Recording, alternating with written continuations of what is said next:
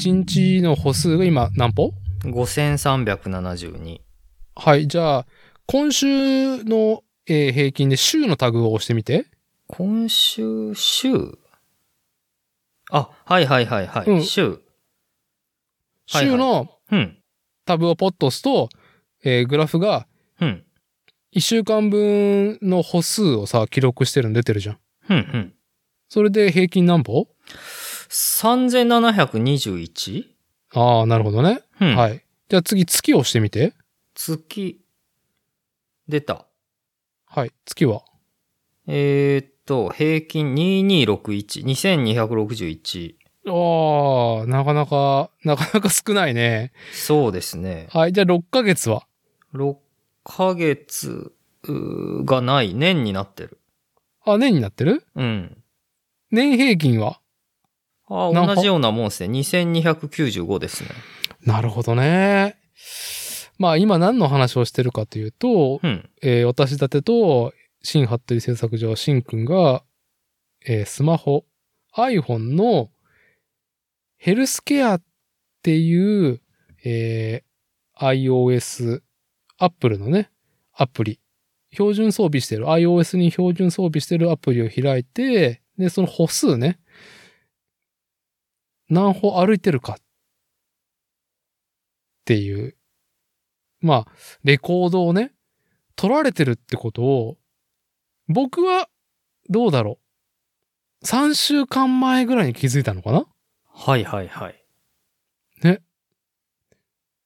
まあ、ただこれね、あのー条件として、このスマートフォンね、それぞれ持ってる？うん。スマートフォンを自分のポッケとか身につけていた状態で歩いていた歩数しかレコードしてないから、うん。うーんと、これから今日はね、ちょっと話題にしようと思う、その歩くことの記録を、このスマホを持ってしようっていうね、その気持ち。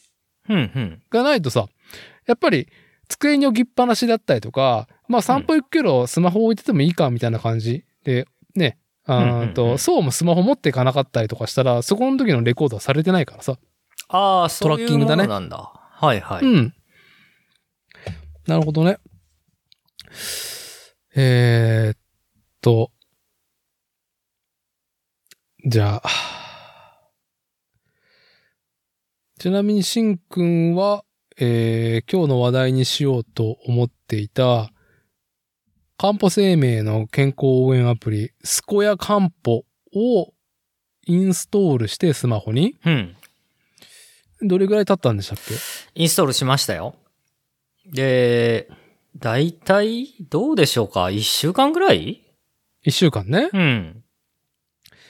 じゃあ、一週間、スマホを持って自分の実際歩いている一日の歩数を、こう、まあなんだろう、チェックするようになって、じゃあ週平均、しんくんが何歩だったっけ？もう一回改めて。えーっと、2200とかって言ってた？さっき。うん。あ、もう、もう一回ちょっと見てみて。え、違う。週平均、週平均違う。3721だった。3721。うん。はい。えー、週平均3721歩歩いてる新服部製作所のしんくんと、えー私たては週平均9613歩歩いている私伊達剛がね、お届けする今回のね、リモート収録会。えー、じゃあ番組の導入しますね。えー本日の日付が2021年11月の5日金曜日、時刻の方が21時になりました。こちらは、作るをテーマに世間話をするポッドキャスト番組、作例。今回は、私、主催である伊達剛と、コアメンバー、新服部製作所、愛知県大口町にて、オーダーメイドのカスタムフレーム製造を営む自転車工房、新服部製作所の新くんとリモート収録、ワンツーマンで、えー、取り行う本日です。っていうところでよろしく、お願いします。お願いします。で、今日はですね、大きく2つのテーマやっていこうと思います。はい。で、一つは、まあ、歩くということと、うんうん。歩くっていうことに関して、膝が痛い歩こうっていうテーマほを前半して、後半は野球。阪神タイガース2021っ。ていうのをね、えー、阪神ファンのシンくんに総括してもらおうかなっていう回にしたいと思います。よろしくお願いします。よろしくお願いします。そう、ね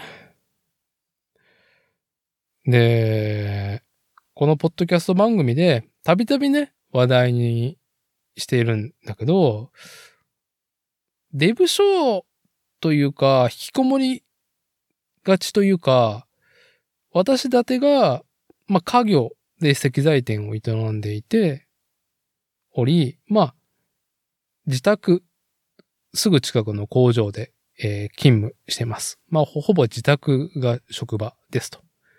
で、新服部製作所も、自宅の敷地に、まあ、カスタムフレーム、溶接する工房があり、で、そこでね、あのー営業してるっていうところで、まあ、通勤ないんだよね、俺たち。通勤ない俺たち。通勤はないですね。うん。で、あの、本当にね、歩いてないんだと思あー、うーん、そうですね。ただ僕ね、うんスマホね、身につけてないんですよね、あんまり。う。ああ、だから、しんくんが仕事中にどんだけ工房内を、うん。こう、ね、歩数稼いでるかっていうのは実はちょっと意識してないから、まだ未定なんだ。あの、そうですね。トラッキングできてないところがあるんだよね。そうですね。携帯重いから持ってないんですよ。はい、はい。うん。なるほど。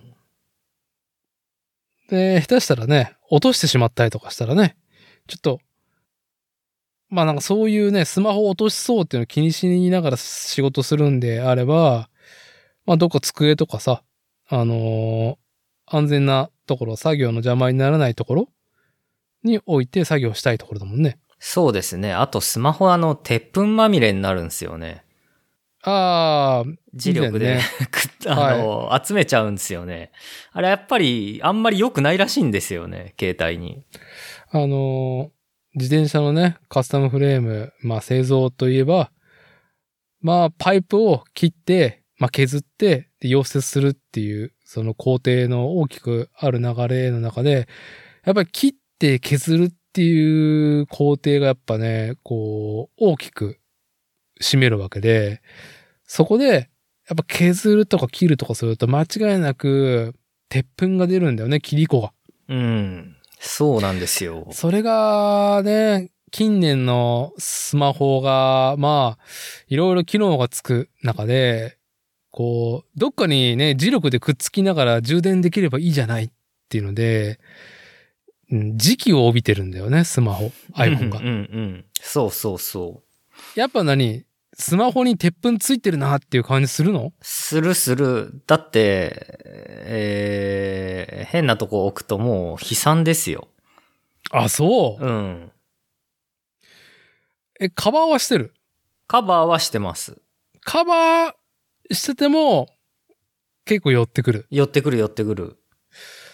なるほどね。まあ、そうなると、ポッキに入れたりとかはね、したくないね。うん、そうですね。あと、ポッケに入れるのもね、やっぱ今す、結構 iPhone 12とかでも大きくなってるし、結構重重いじゃないですか、スマホ自体が。うん、重い。だから、あの、ズボンのポケとか入れとくとなんかあの、ズボンずり落ちそうになるから、あの、うん、なんか、はい。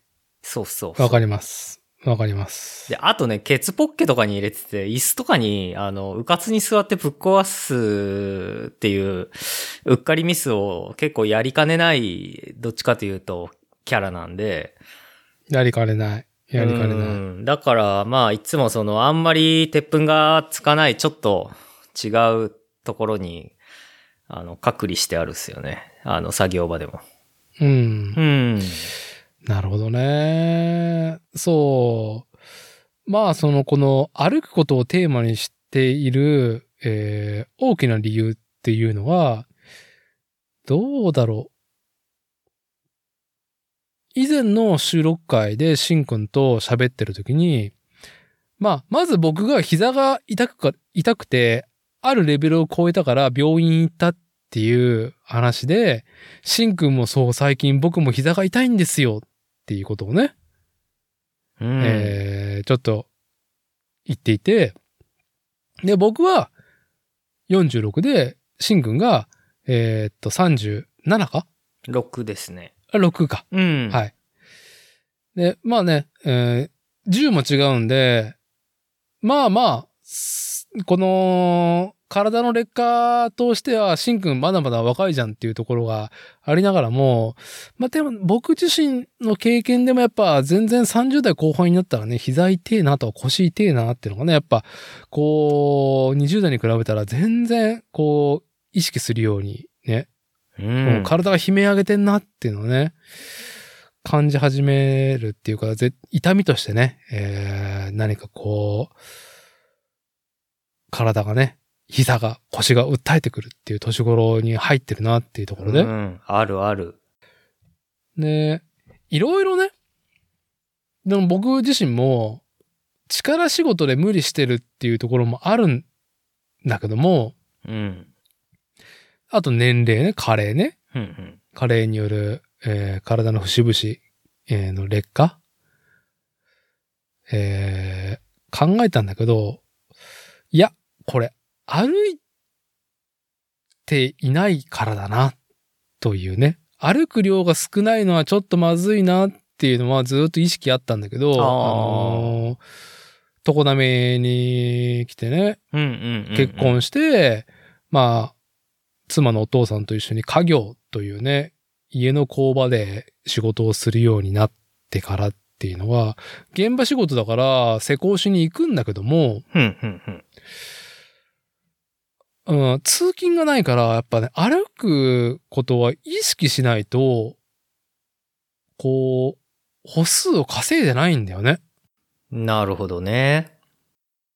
で、やっぱりこう、スポットスポットで、まあ、なんだろう、フィジカルをぐっとね、あの、筋力使うような力仕事してるっていうので、まあ、体を動かしてるからとか、まあまあ、あと自転車乗る頻度もさ、やっぱ通勤で使ってた方だから、僕は自転車。ああ、そうですね。こう、うん。なんと言ったらいいんだろうね。有酸素運動というか、うんうん。あと、ある一定の時間を、こう体を動かす。歩く、自転車を漕ぐっていうことをずっとしてないんだよね。ああ、ここんとこね。うん。その定期的にね。うんうん。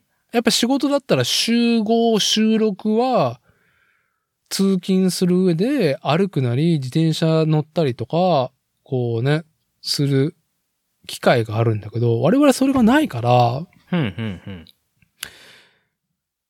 その習慣がないゆえに、ちょっと劣化が促進されてんではなかろうかっていう仮説を立て、いろいろ、まあネットサーフィンして、こう、調べた結果、うんうん。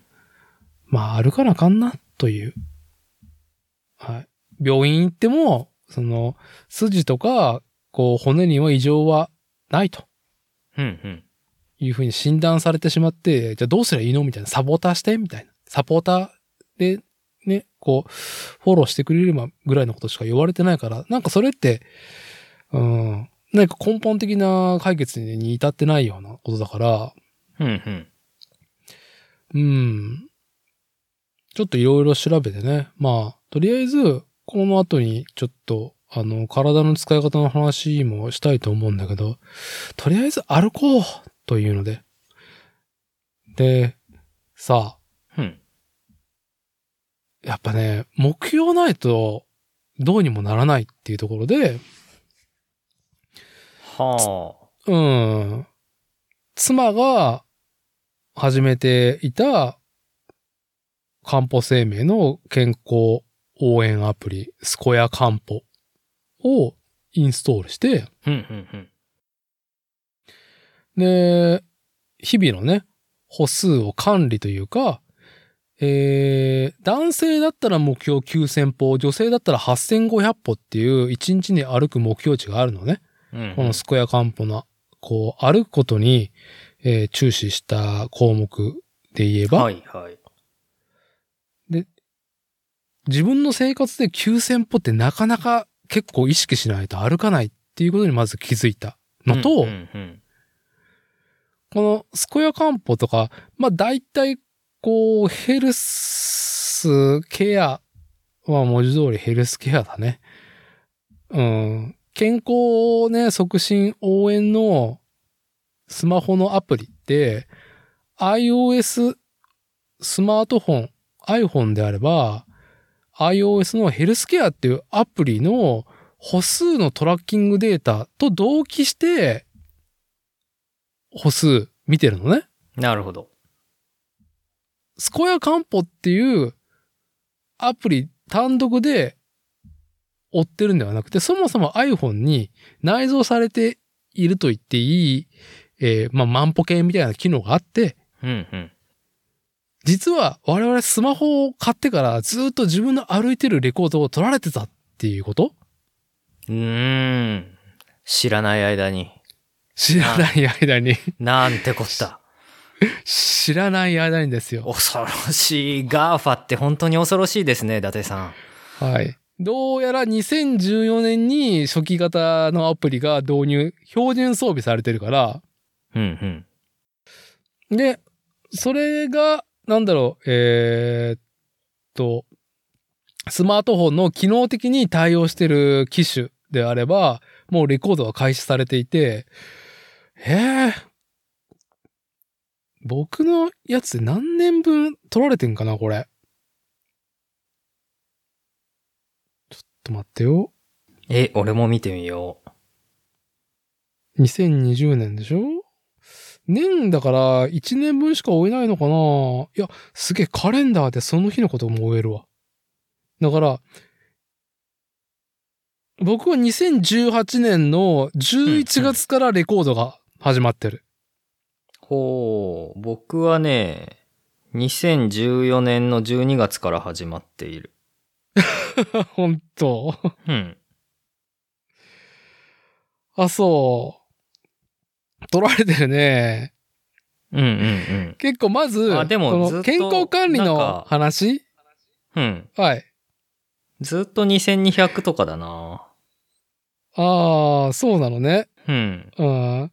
いやー、その、まず一旦膝が痛いっていうことの改善と歩くことの話から外れて、まうず、この、自分がね、スマホを持って歩いていたトラッキングデータが知らないあたりこんだけ取られていて、レコードされてたってことを、この何年後かに気づくっていうことに、まずね、ぎょっとしたから、確かに。うん、それもね、ちょっとしんくんにね、あのーお互いちょっと家で仕事してる身として、歩いて膝の痛みをね、解決しようっていう同じ目標の上では、まあ、あの、今日いろいろ歩くことについてのスマートフォン活用の話をしていく上で、うん。えーっと、間違いなくヘルスケアっていうこの iOS のアプリの話になる中で、まずすげえレコードされてたんだよ、俺たちは実は、みたいな。恐ろしい。恐ろしい。まあね。まあ、これがね、どう使われてるか知らないけどさ、うんうん。まあ、こういう無意識化で我々のなんか行動っていうものが、まあ抽出され、ビッグデータにね、吸い上げられてるんだよねっていう。なるほどね。まあ、我々のね恐ろ、しいな我々のこのね、生きている性がね、あの、電子の広大な海にね、何かね、こうビッグデータにお役立ちすれば幸いですぐらいのつもりで。いやー、まあびっくりしたなっていう、このヘルスケアっていうアップルのね、iPhone のアプリケーション見て。そう。じゃあ、じゃあまあちょっとね、この GAFA についてのね、あれこれはまあさておきで、そう、まあ歩かなかんねっていう話なんですよ。はいはい。で、シンくん、スクエア漢方を、えー使って1週間、どうだろう ?9000 歩を超えたレコードは取れてる ?1 日歩く。うんとね、なんかね、ユーザー情報設定がね、難しくてね、まだね、スコヤコードっていう9桁のね、あのー数字をね、何回入れてもね、なんかね、通らなくてね、挫折してる。それなんか違うところ入ってるよ。なんかその、え？プロアカウント取るとかそういうのじゃない？なんか別に無料で使う上ではいいと思うよ。ああ、そうね。でもお客様情報を入力してくださいのとこですよ。あ、冒頭？うん、冒頭だよ、こんなん。だけどね、僕ね、こういうのに、マジで苦手なんですよね。ああ、そう。うん。あ、なんだ。じゃあまだ、明日本腰入れて、もう一回やってみますよ。うーん。それ、あれじゃないかな。漢方生命入ってる人のなんかの番号を入れてっていうところで引っかかってるだけの話で、そこ飛ばしゃいいんじゃないのかな？えどうだろうそうなの？これ、全然いいの？いむしろ入れて、変な番号を入れて、やったらダメなの？入れなくていいよ。別に飛ばしゃ、飛ばしゃいいよ、そこ。あ、そうなんだ。僕、だって漢方、あれ？漢方入ってたっけな？漢方生命の僕番号ないから別に。はいはいはいはい。うんへえ。そう。だから多分何もこの小屋漢方っていうこのアプリの肝を体感してないんだね。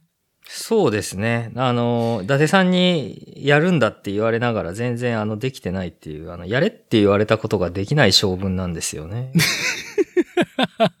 ああ、ゆえに、まあ、あのね、組織で働くことをやめ、個人事業主にやめてくださいよ、そんなあの、社会生活不適合者みたいな 言い方。いやいやいや、別にいいね。不適合とかね、その白黒ね、何事もつくじゃダメですよ。ね。グラデーションがありますから。どちらかっていうと組織、な、ちょっとあんまりだな、組織苦手だな、ぐらいでね。そんなことない。あの、自協調性、ね。協調性の塊ですからね。本当に僕は。はい。じゃあ、まあ、スコヤカンポのね、アカウント作るのをね、あの、この、あの、アプリとね、ちょっとね、強調してくださいってところで、そうそう、これね、な、なんで進めてるかっていうと、はい。えー、膝が痛い。我々は出勤、通勤がないから歩く距離がないと。うんうんだか、ら、歩く目標を作ろうっていうので、えー男性だったら9000歩、女性だったら8500歩、歩こうっていう目標を提示してくれてるのね。スコヤカンポってアプリは。うんうん。で、9000歩超えると、まあ、あのー目標達成ですね、みたいな感じで。あ、えー伊達さん日曜日から次のページにはい進めましたよ。今あい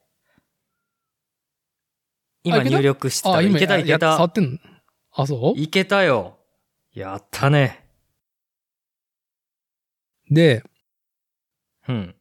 日曜日からレコードが始まって、レコードというか、そうだね、一日の終わりに今日何日歩きましたかっていうか、まず9000歩を超えると、うん。えー目標達成っていうので、スタンプが押されるの。ほうほで、スタンプラリーが1週間分できるんですよ。う。うん、うん、うん。で、1週間、日曜日から始まって、土曜日で終わるのね。うん、うん。で、えー、翌週の月曜日のうん昼に、この1週間、7日間、9000歩以上歩けたかどうかっていう、えー可否、スタンプの9000歩以上歩いた、えースタンプ一口としてうんうん抽選ができるんですよ。ほう。何が当たるのかな？金一封？これが、これがですね、うん。まあ、ささやかながら、コンビニのはい。商品とはいはいはいはい。交換してくれる、えっ、と、なんて言いやいいのかな？クーポンだ。そうそう。はい。はい。が、これ絶対当たるってわけじゃないからね。うん。何口か送って1週間のレコード中うん、うん。まあもちろん7個間あって7口送ったら、うん。まあそんだけ確率が上がるらしいんだけど、うん、うん。1週間に1回ね、えー9000歩以上歩いただけでも一口として送れるんだけど。抽選で、コンビニで使えるクーポンが当たりますっていうので、僕はまだ当たってないけど、妻はコンビニスイーツが当たっとったね、ローソンのなんかクリームロールみたいなやつが。へえ、すごい。で、その、この健やかんぽで、ああ、クーポン、なんだろうな、バーコードだったっけな、なんだっけな。なんかね、それをスマホうん。提示すると、あの、コンビニのレジで、で、商品があれば、うん、うん。それ無料でもらえる。うーん。すごいお得じゃないですか。そう、だから、うん。お得でもあるし、まず、1日9000歩以上歩こうっていうことの目標値うん。が、まあ、要は、その、人参ぶら下げられて、そのね、躍起になって追いかけるっていうことをね、しないと、我々ね、平民はさ、こうね、走り出さないわけじゃないですか。うん、うん。やっぱそういうね、餌が、この健やかんぽでは提示されてるんですよ。クーポン。コンビニで使えるクーポンっていうね。ほで、それも絶対当たるわけじゃないんだけど、まあなんちゅうの、一週間、日曜日から始まって土曜日まで、毎日9000歩以上歩いて、えースタンプをして、できたら一週間7口分、う。うん。こう、コンビニのクーポンゲットするために、歩こうじゃないかっていう。ほまあそういうのね、はい。歩いてるところで、まあまだね、はい、膝のね、ちょっと、まあ、改善まではきっといかないんだろうなっていう中でも、うーん、まあちょっといかんなっていうことに対して、う。うん、うん。向き合い始めてるかなみたいな体の故障に対して、うんね歩くということを対策始めましたって。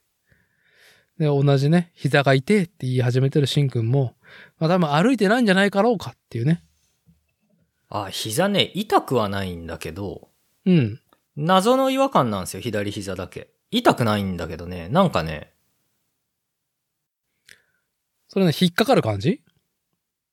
ぐぐぐぐぐって。うーん。引っかかる感じではないんだけど、うん。なんか動かした時の感じが、普通の時と違うって感じ。もうちょっと具体的に。ええ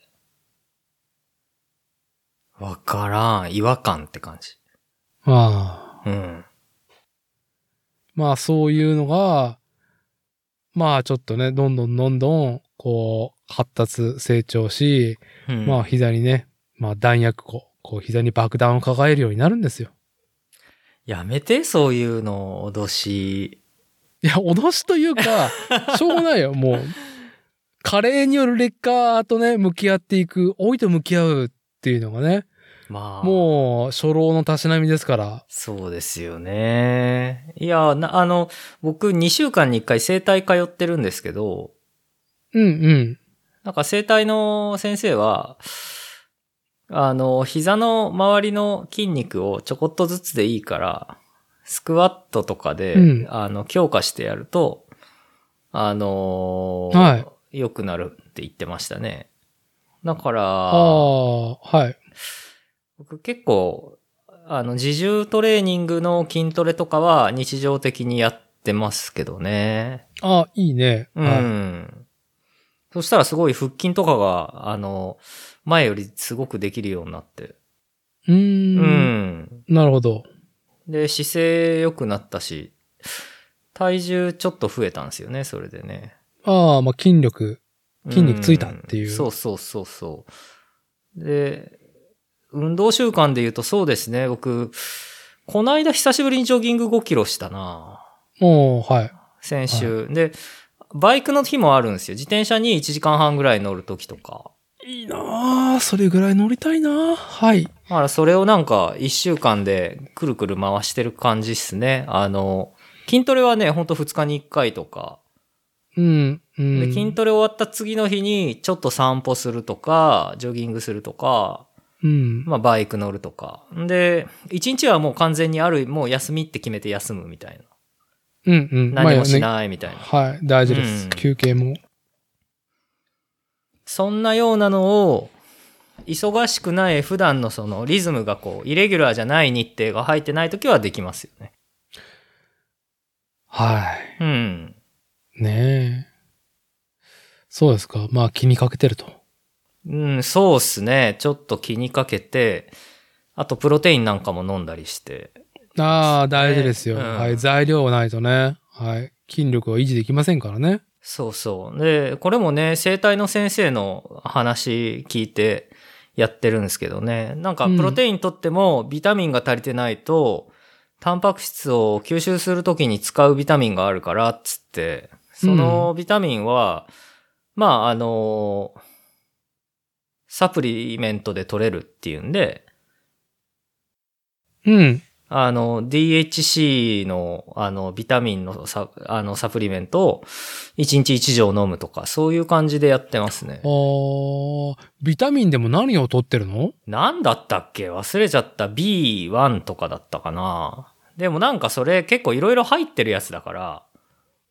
ああ、ビタミンいるのね。これ飲んどきな、みたいなやつね。あ、そうそうそうそう。で、なんかそれが講じて、ビタミン B1 取ったら、あとは鉄分とかも取らなきゃいけないよね、みたいな感じで、僕の中であの、プチ DHC ブームが始まって、あのーよし、じゃあ次は、あのービタミン取ったら、次は、なんだ、あの、ナトリウム分とかの、あ、亜鉛とか鉄分とか、あはっちの方だって言って、あっちを買っ、あっちを買って飲んい。で、うん。で、あのーそう、肝臓の、あのーなんだったっけ？ガンマ GTP を、あだけがこの間引っかかったので、僕、ああ、そうなんだ。検査で。で、あの、よし、じゃあ、しじみ習慣と同じ成分だって言って、オルニチンの錠剤を飲んで、それも DHC。DHC。で、はい。あと、そうだね、そんなもんで、なんかあの、錠剤飲みすぎて、あの、喉に詰まるわ、みたいな感じの毎日を過ごしている服部製作所ですね。ああ、いいですね。うん理想的な DHC の顧客像。はい。はめられましたね。健康のためなら、健康のためなら死ねるぞ、みたいな。うん。いや、いいと思いますよ。はい。あのーなんだろうね。どうなんだっていう意見もあるかもしれないけど、あーまあ僕もね、その、そんな深い知識はないですけど、結局、普通の普段の食生活で、えー栄養素っていうのを取れって言われても、なかなか取れないから、野菜とか肉とかってねそうですタンパク質なんか特にそうだし。うんどんだけ実際食やいいんじゃっていう風になっていく中で、それはねどんどんどんどん、はい。一日でね、タンパク質は大体あれらしいっすよ。体重かけるグラム数らしいっすよ。ああ、そうですね。うはん。僕も、あの、伊達さんの話聞いて、以前の収録で、い。うん。伊達さん、あの、毎日コーヒー飲むのやめたって言ってたじゃないですか。やめた。僕もやめたんですよ。毎朝飲んでたんだけど、コーヒー。うん、うん。コーヒーやめて牛乳にした。ああ、タンパク質入ってるし。なるほどね。いいと思いますよ。そう、牛乳にプロテイン混ぜて飲むようにした。ああ。なんか僕はその弊害、弊害ではないんだけど、多分、そのコーヒーやめるようにして、カフェインっていうものに、別にカフェインが悪とは言ってはいないんだけど、なんかちょっと、こう、中毒感を感じてたからあー、うんわ、かるわかる。うん。カフェイン取らないとダメみたいになってるのが、ちょっと良くないんじゃないかっていう風に、カフェインを断ったりとかしたんだけど、うん。これも話したと思うんだけど、代わりにめちゃくちゃ酒が飲めるようになっちゃって、言ってましたね。はいはいはい。コーヒー。ね、飲むのやめたら、もう全然酔っ払わねえな、みたいな。はいはい。で、今年の夏が、そのタイミングで来て、はい。もう酒が。がやめれないみたいな。チキショーっていうチキショーってやつね。あの、うん。伊達さんが前、あの、ツイッターかなんかでシェアしてた、あの、ベトナムだったっけ、どっかのあの、ベトナムかタイなんだよあ、ね。タイかあれタイか。はタイのあの、あの CM、そのスピード感があってすげえいい CM だなと思って。はい。あのーなんかね、もう一回あれを掘りたいんだけど、なかなかね、はい。あのーツイッターのね、本当広大な、あーんと、まあね、あのー下水処理場のね、広大な海の中にですね、僕のリツイートも消えてしまいまして、うん。あの、酒だ貧、うん。さ、あ、すくくそ貧乏だやってらんねえ。酒だくそ仕事やる気起きねえ。くそ貧乏だ酒だっていうののループから抜け出そうみたいな、そういう、あれね。あの動画でしたよねそう。何の話かというと、まあ、まあ実際はどうかは知らないけど、えーっと、タイかベトナムの政府の広告うんなんだよね。だったですね。ああいうキャンペーンというかね、の動画でしたね。そう、はい。あれ、すごく、あの、でいいなと思って。そう。最初、なんか、空吹きのね、まあなんていうか、掘ったて小屋みたいなところで、まあ、一生瓶みたいなの お父さんはね、もうほんとパンツ、パンツというか、なんか、原人的な格好をし うんてう、ん上半身裸でね。うん。で、家族もなんかその、みすぼらしい格好で、まあ、子供も確かいるんだよね。そうですね。で、仕事が終わって、こう、畜生貧乏だ飲むしかねえみたいな感じで一升瓶ね、掲げて、あの、仕事終わった夜は毎晩飲んでいて、で、うんうん毎日それを繰り返していく中で、ダメだ、このままじゃ、ずっと貧乏だっつって、酒をやめるっつって、はいはいはいはい。働け働けっつって、で、めっちゃ畑を工作して、で、効率が悪い勉強だっつって、ああ、で、勉強してってやってましたね。勉強して、えーっと、経済的な知識だったりとか、生産性を上げる効率だったりとかを上げてって、で、もう、どんどんどんどん、こう、事業を拡大していき、えー一番最初は、半裸だったお父さんが、ね、かっこいいなんか、あの、シャツを身にまとって、奥さんもね、きらびやかなね、あの、格好と、なんか化粧もしてみたいな。で、なんかお家がすごいいいお家になって、キラーンみたいな感じになって、ど、どやが、お父さんがあの、カメラ目線でドヤ顔みたいな、そういそううやつでしたよね。あの、政府が、あの、酒をやめて、勤勉に働け、学べ、向上せよっていうね、酒をやめろっていう CM ね。そうでしたね。そういう CM でしたね。ね、あれがあまりにもね、痛快すぎるメッセージ。そうそう。で、ねあれが、あれ、あの CM って多分、ん ?1 分ぐらいか1分半ぐらいで収まっ1分もないぐらいのすごいスピード感だよね、あれ。すげえスピード感で全員が早口なんだよね、あれね。そそうそう。そのスピード感に圧倒されたんだよな、僕もあの動画見たとき。あれ面白かったですね。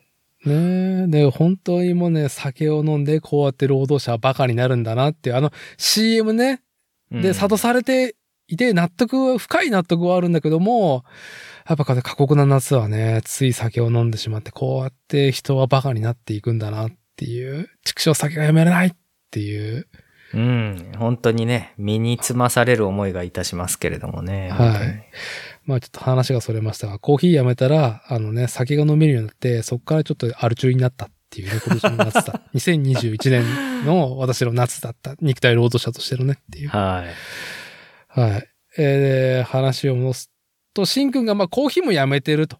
コーヒーやめた代わりに、ねうん。あのー DHC のサプリメントと、とプロテインで、インで、いや、いいと思う。で、ああのー朝食をね、あの、パン、パンをやめたんですよ。パンやめた。あ、もうねもうバターがダメだ。バターと砂糖が入ってるね。そうそうそうそうあそうの食はダメだと。そう、はパ、パンやめて、ご飯にして、い。いいですね。納豆を毎朝食べるようにし始めて、朝に？あ、いいです朝に。ね。うん。で、味噌汁を飲む。毎朝っていう。朝から。朝から。いい、仕上がってますね。そうそうそうそうそうそうそう。ようにして、うん。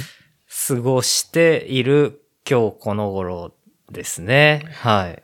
あ、じゃあ、膝の違和感以外はあまり、こう、不調を感じない、新服部製作所。まあ僕も多少お酒好きなんで、やっぱりちょ、もうちょいお酒の量は減らさなきゃいけないなっていうのは思ってるんで、あとはそこかなっていうのと、あとなんだろう健康。あのね、膝もね、あの、そう、生体の先生のアドバイスで、ちょっとやっぱり、うん、筋トレとか、あの歩くとか、うん散歩するとか、まあ、あと自転車も乗ってるし、乗り始めた。前よりも高い頻度で乗ってるから、うん。なんかね、やっぱり調子いいですよね、動かすとね。ああ、まあ、だから、あれですね。まあ僕が、その、健や漢方を導入したいくつかの理由の一個が、えーっとね、コーチングというか、その体を維持管理する上での目標を示してくれる、指導してくれる、まあ、医者とか、まあ、えー、スポーツインストラクターというか、うん、まあ、スポーツ整形外科だったりとか、整体だったりとかっていうね。しかも、あくまでも信頼がおけるね。はいはいはいはい。が、いないんだよね。周りに。あー私が住まう常滑っていう地方都市にね。なるほど。そこの信用に足りない理由の一個としては、やっぱね、老人が多いね、地方都市ですと。うん、うん。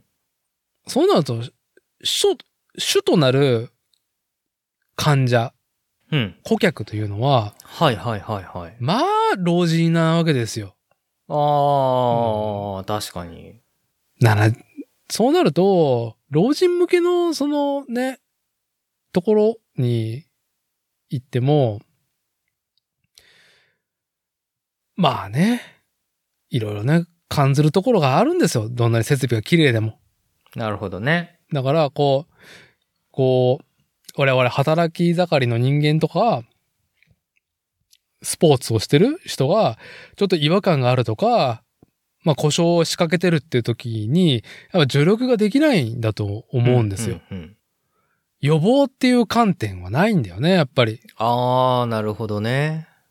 うん。それよりかは、まあ、メインのね、えー顧客である老人たちの世話、あ、まあ世話とそうで言っていけへん。すね。対処療法だよね。う。うんん。だから、まあまさにこういう、うーなんだろう。体を、こう、まあ、医学のトレンドと言ったらいいのが、まあ需要と供給があるがゆえにというか、あ都市にはね、都市部には、こう、そうやって、スポーツ整形外科だったりとか、スポーツやってる人にね、ちょっとサポートができる整体師とか、院があったりとかすると思うんだけどさ、もちかスポーツジムだよね。うん、うん、うん、うん。ないんだよね。ないから、う。もう、事故で管理するしかない。はあ。っていうそうなんだ。僕ね、あのね、生体ね、あの、母親の紹介で、あの、い行き始めたんですよ。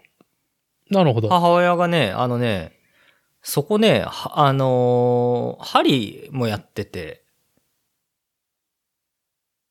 針？鍼灸医。はいはい。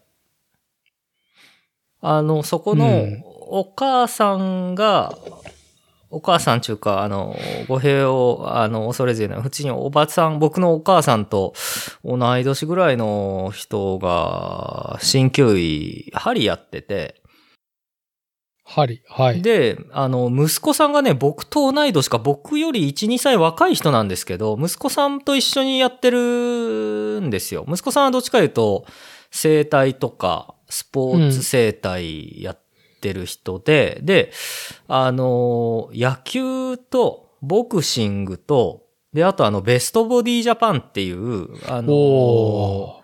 やつはい。の大会に出てる人で、で、あのーあれね、えーっと、ボディービルのどちらかというと、こう、増やしていくばっかりではなくて、トータルのビジュアルが、あ、こ、そううそうそうそう、美しくバランあれスみたいな。のいいというか、うん、そうそうそう、そういうのね。うんだから、筋トレが好きな人なんですよね。あの、整体師なんだけど。いやー、そういう人のね、ノウハウとか、うんアドバイスを聞きたいんですよ、本当は。ネなるほど、ね。ットとかで知ることではなくってね。はいはいはいはい。あの、私、個人の体を見てもらった上で、うん、うんアドバイスが欲しいんだけど、うん。ないんだよな大体もうジジババの相手で飯食ってるようなところじゃないかっていう感じ。まあちょっと、僕が偏見の目で見てるっていうところもね、うんあ 正直ありますよ。ああ、でもね、確かにね、あの、言ってました。やっぱりほほとんどのメインのお客さんは、あの、あの、高齢者なんですって。うん。うん。で、あの、まあ、やっぱり問題抱えてるとかっていう人は針やるんだけど、あの、やっぱり針やって直してもやっぱ生活習慣が悪いとまたすぐ同じとこが悪くなっちゃうんで、はい。はい。あの、息子さんがその、あれでしたね、あの、80歳の人にね、80歳のじいさんばあさんに、あの、自重筋トレをやらすんですよね。へーうん。で、結構改善したっていう例が結構何件かあったりとか、僕もあの、腰痛と、おあと、うん。僕ね、あのね、手、手首と、と、手の、あの、筋？ここの内側のこの、あの、第一関節も、第一関節、肘の関節までのこの手から、うんうんうん。こっから肩までが凝ってくんですよね。で、最後首。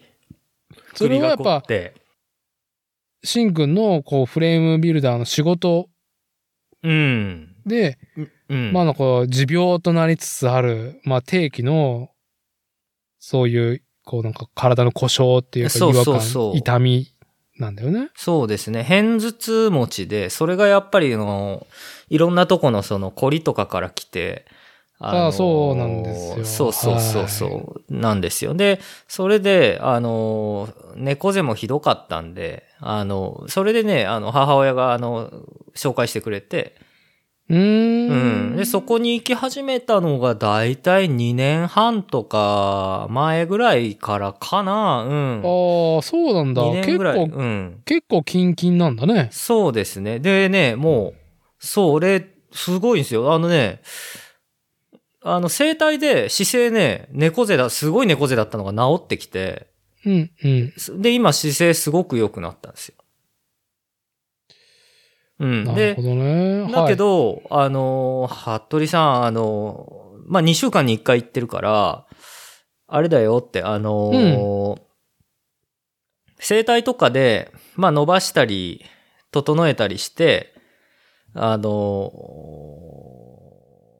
やれば、その日とか、1週間ぐらい、1週間以内とかはいい姿勢のまんま治るけど、結局、その姿勢を支える、体の体幹の筋力がついてないと、また崩れて、で、また体調悪くなって、あのーまた、あのー対処療法みたいな生態の繰り返しになっちゃうから、はい。もちろん生態もやればいいんだけど、あのーやっぱり日常的に、自重とかの、あのートレーニングで、そんなダンベルとか持たなくていいんで、うん。あ、の、マットの上でできるタイプのお筋トレを日常的にやってくださいって言って、最初僕もすごい腹筋背筋とかが落ちてて、うん。で、あの、少しずつそのトレーニングの強度を増してったんですよね。はあ、でそれで。最初はね、お世話になり始めた時は、あの、うん右足と左足の長さが、まあよく言われるんで、整体受け始めたと人なんかよくあるらしいんだけど、あの、右足と左足の、あの、長さがやっぱ違うぐらい寝っ転がってピンってまっすぐ伸ばしてね。はい。はい。うん。だけど、それが今すごいもういつも均等で、うん。うん。あのー背筋も伸びてて、うんいい状態になって。そしたら腰痛も、すごい頑張っちゃうと、あ、ちょっと腰辛いかなっていうのが出てきたりとかするけど、あの、うん前みたいな感じにはならなくなって。うー。うんん。あはの、随分ね、改善したので、まあこれからも続けていきたいなっていう感じですよい。ね。なあ、うん。いいですね。いやだからまあ、しんくんに、まあね、僕がちょっと膝が、僕も、しんくん自体が調子悪いんですよっていう流れで、いやこうね、同じちょっと地方として、こう、自分のね、体の管理っていうのは難しいよねっていうので、まあその一個の改善提案として、健や漢方っていうスマホでね、歩くことの促しを進めたけど、もうすでにシンくんには、こう、リアル対面の、そうやって体を見てくれている生体の人がいたっていうね。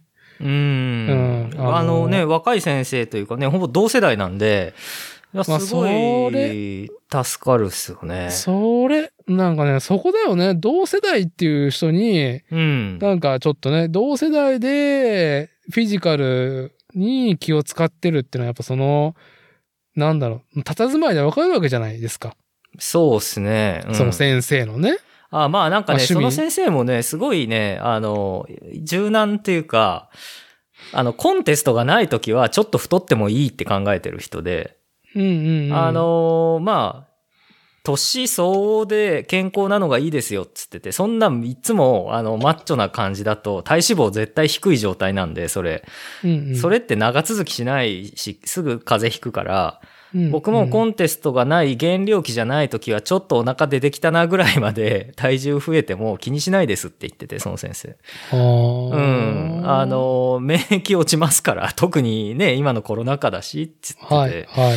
うん。で、あだけど、コントロールの仕方をちゃんと勉強すれば、また戻せるんで、せあのー生活習慣をちょっと変えてやれば。で、うんうんできるんだって分かるってことが大事だっつってて。はい、はい。うん。で、それを、俺を、その、だから、とにかくその筋トレとかも、自重筋トレとかも、あんまりその時間を使いすぎないようなトレーニング、うん、う。うんん。1日15分、20分でできるんで、あの、やってください、みたいな、そういう時間の効率とか、うん、あの、普段の生活でやっぱりあんまりね、あの、負担になるような、これやんなきゃダメだっていうのはやっぱできなくなっちゃうんで、どっかでやめて。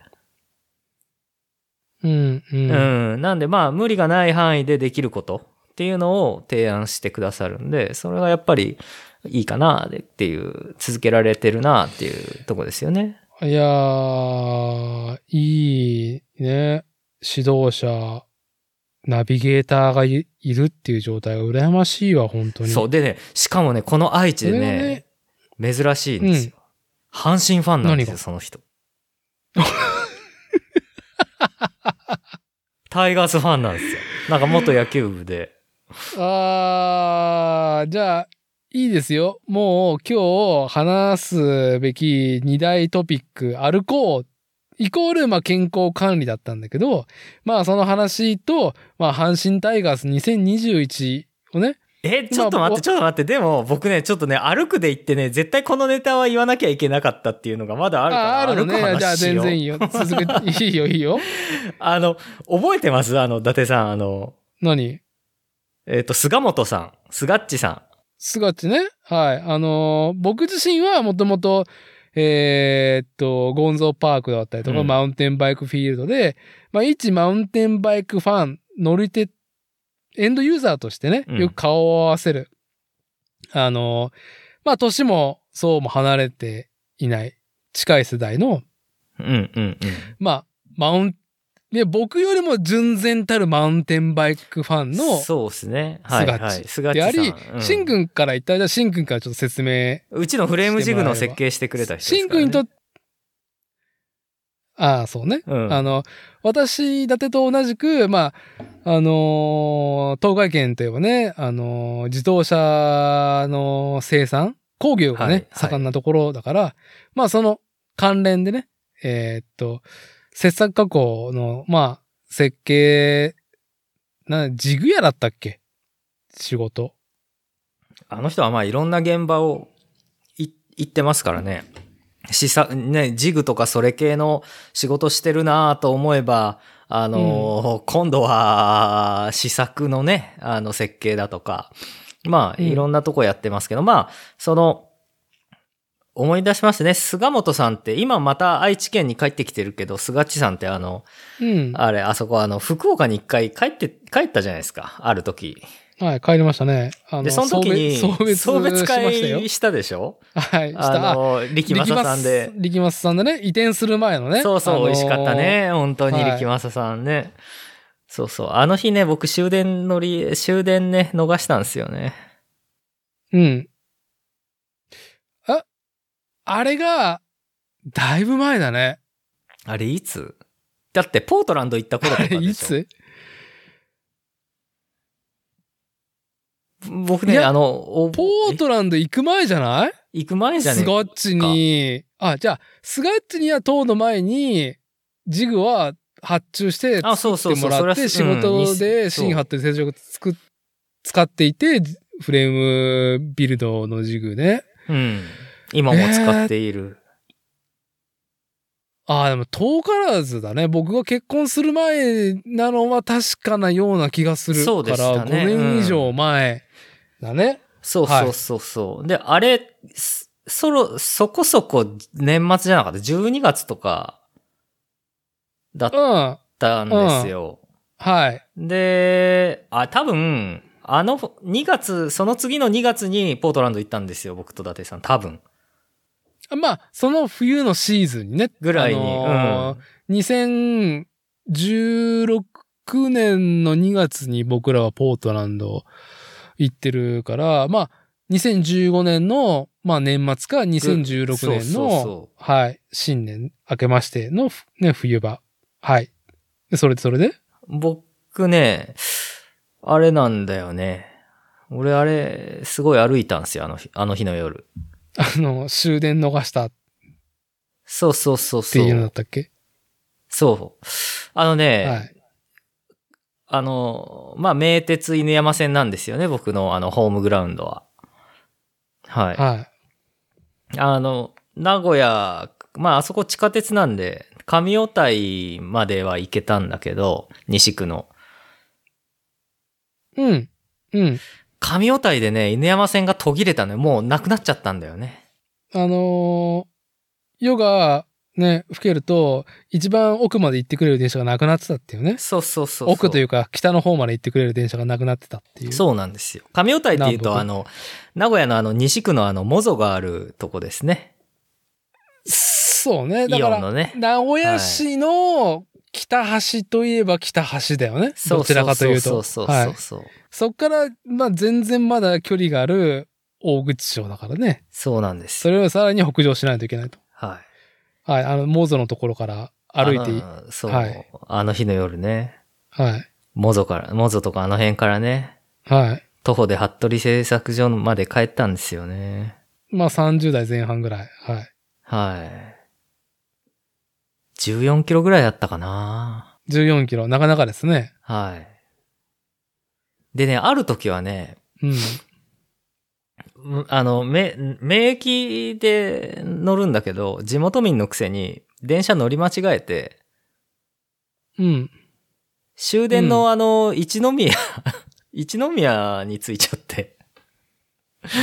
終電で。ああ、あの、ね、あのー北上する上で分岐ポイントをま、ね、あの、間違えて、てかうん乗る線を間違えてるっていそうね。そうそうそうそうそう。で、それでね、またね、一宮駅から、あの、自分家まで歩いて帰りましたね。それもなかなかだね。そうですね。これ12キロでしたね、後で行った、測ったらね。ああ、あるね。はい。はいで、か、はい上尾台は14キロでした。うーん、なるほど。たまに僕ね、そういうことがあるんですよ。うん。一年に一回ぐらいね、そういうことがあるんですよ、なぜか。だいたいし、ああの、飲んで終電乗り逃し案件なんですけど、まあ、はいコロナ禍になってしまったんでね、ちょっとこ、ここ最近はとんとご無沙汰なんですけど、うんう。うんでもね、夜ね、そうやってね、延々と歩くのね、ちょっと楽しいよね。いやいや、わかるわかる、それは。はだんだなん酔いが冷めてくるじゃないですか。い。うんうん。だんだん酔いが冷めてきて、しかもその、ちょっとこう、普段ね、あの、め、うろつかない時間帯に、こう、うろうろしてると、まあ街を歩くとまあ、あ、このお店ってこんなところ、時間まで開いてんだとか、まあ大体もう12時は回ってるからね。回ってる回ってる。うん、未明、未明ゾーンだもんね。そうそうそうそうそうそうそう。そうなんですよ。だからあの、大体もう小牧市と大口町の境目ぐらいまで来て、もうそこであの、一旦休憩でお腹空いてきたからラーメン食べよって言ってラーメン屋入るとかね。うん、ああ、いいですね。夜中のあの、3時ぐらいに小牧コロナの、あの映画館のそばのあの富士一番でラーメン食ってもう一回ビール飲むみたいなね。ああ、いいね。そこの富士市僕ね、あの、全然実家は遠かったけど、いや、行ったことありますよ。あマジっすか？わかるわかる、そこ。いや、いい。富士市でビールとか、最高だね。そうそうそうそうそうそう。誰もいないからね。朝3、午前3時とかね。ああ、うんあの、亀のマークの富士市ね。そうですそうです。亀の可愛い感じのやつね。ああ、はい。で、いやー、これやっちゃったなーって言って、ほんな、友達に後から言わせると、お前、次の日も仕事するんだったら、お前、あのー、ネットカフェとかで寝てから始発で帰りゃいいのにって言われたんですけど、うん、うんい。や、やっぱそうじゃないんですよ。自分家の布団で寝たいんですよね。そうではないと。そうそうそう、そうじゃないんだ。わかる。わかりますよ。うん。俺は歩いて帰ると。自分の布団で寝るんだと。はい。うちのね。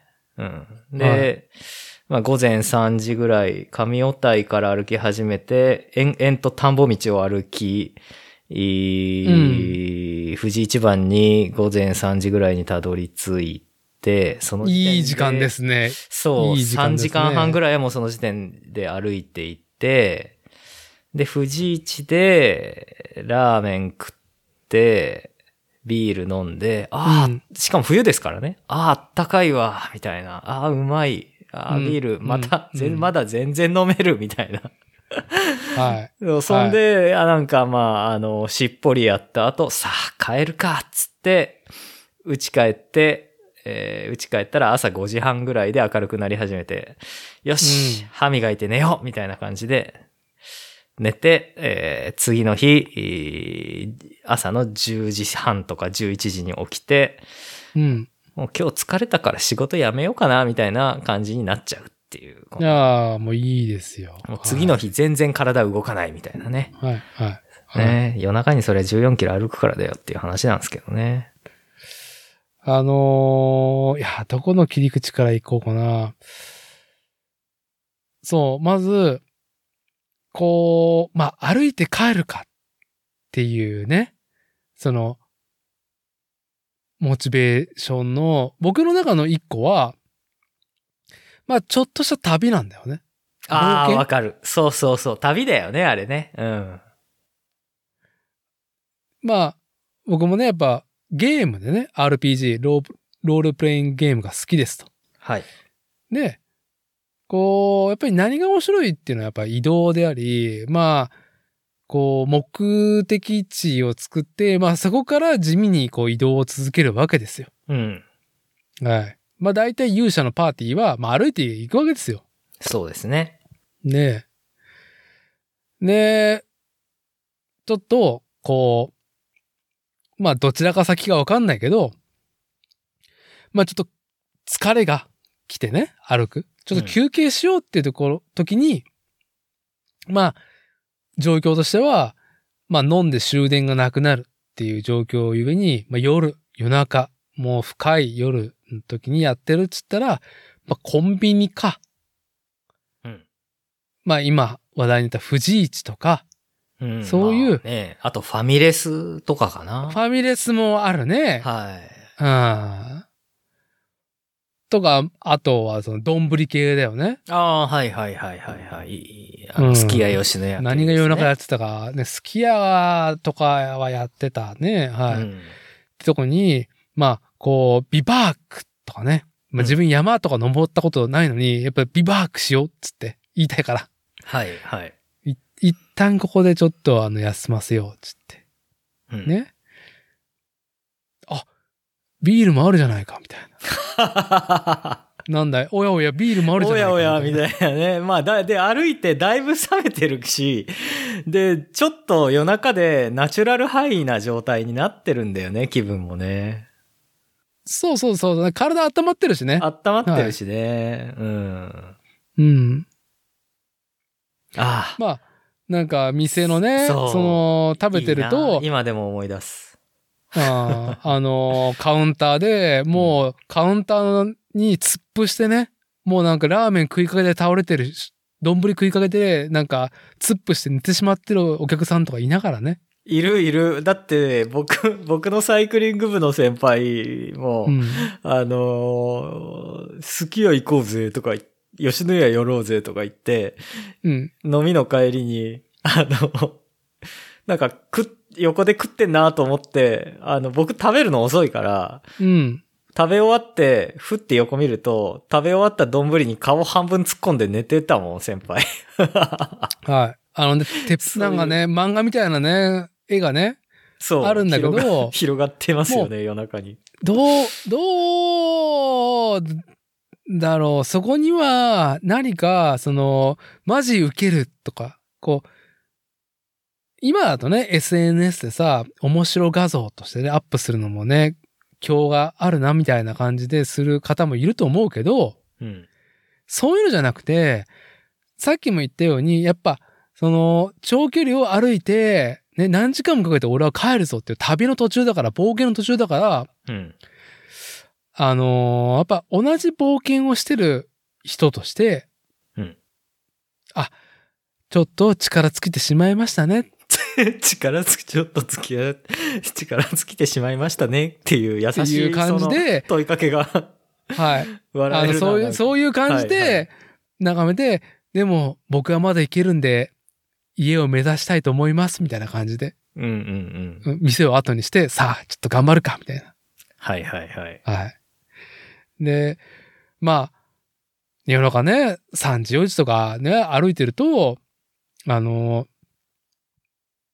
なんだ普段見えない光景としては、あと、舗装の改修工事とかね。あー、なるほどね。はいはいはいはい。やってたりとかありますね。まあ工事とか定番は、あ、の、街中だと、えー道路清掃車か、はいあの、ブラシがついてるやつが走って、あー、走ってる走ってる。うんまあ、深夜ならではの光景をね、いいですあねー。ね、夜中働いてる方たちに、ご苦労様ですって心の中で敬礼をしながら、まあね、歩みは止めず、こういう、ね、家そういを目指す。うね、横目にね。深夜うんの、深夜の俺だけの冒険みたいな。いや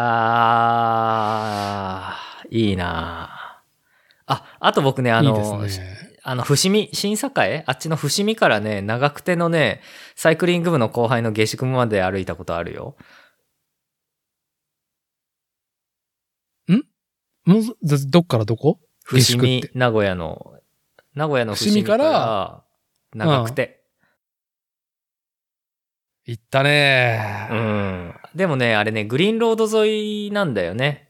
名古屋の人しかわかんないけど、多分、グリーンロード沿いのあの、角王山とか、はい。あれも面白かったですよ。あの、角王山ってちょっとあの、高級住宅街みたいな個性的なあの、ワンオフの住宅がいっぱい、あの、ちょっとこう小高い角王山って、まあ角王山山っていうぐらいだから、あそこ小高いんですよね、山とポコってなってて。いやいやいや、もう高台の高級ね、あの、まあな、位の高い人がね。そうそうそうえーそうそう。住まわれる人気の地域の結構、えーっと、名古屋市で言うと古い古い、ねうん、古いですね。はい。うん東区の次にできたぐらいなのかな？そこ、東区はもともと名古屋で昔からその武家の由来の建物があったりとかする土地。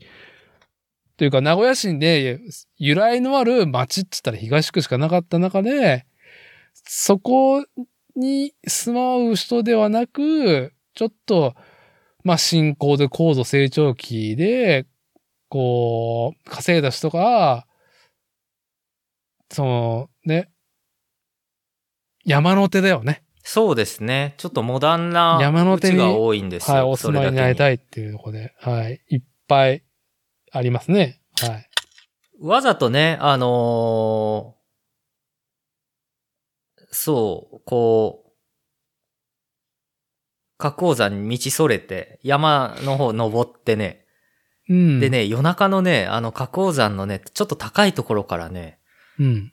名古屋の街ちょっと見下ろせるんだけどね、静かでね、あの、だけど結構明るいから、街としては。うん。だけどやっぱ、名古屋ってある意味大いなる田舎なんで、あの、街の中夜中一っ子一人歩いてないんですよ。ああ、そこは本当にね、うん東京、大阪との差だよね。そうそうそうそう。だからね、見下ろすとね、あの、本当ね、ジオラマみたいな街並みだだったんですよね。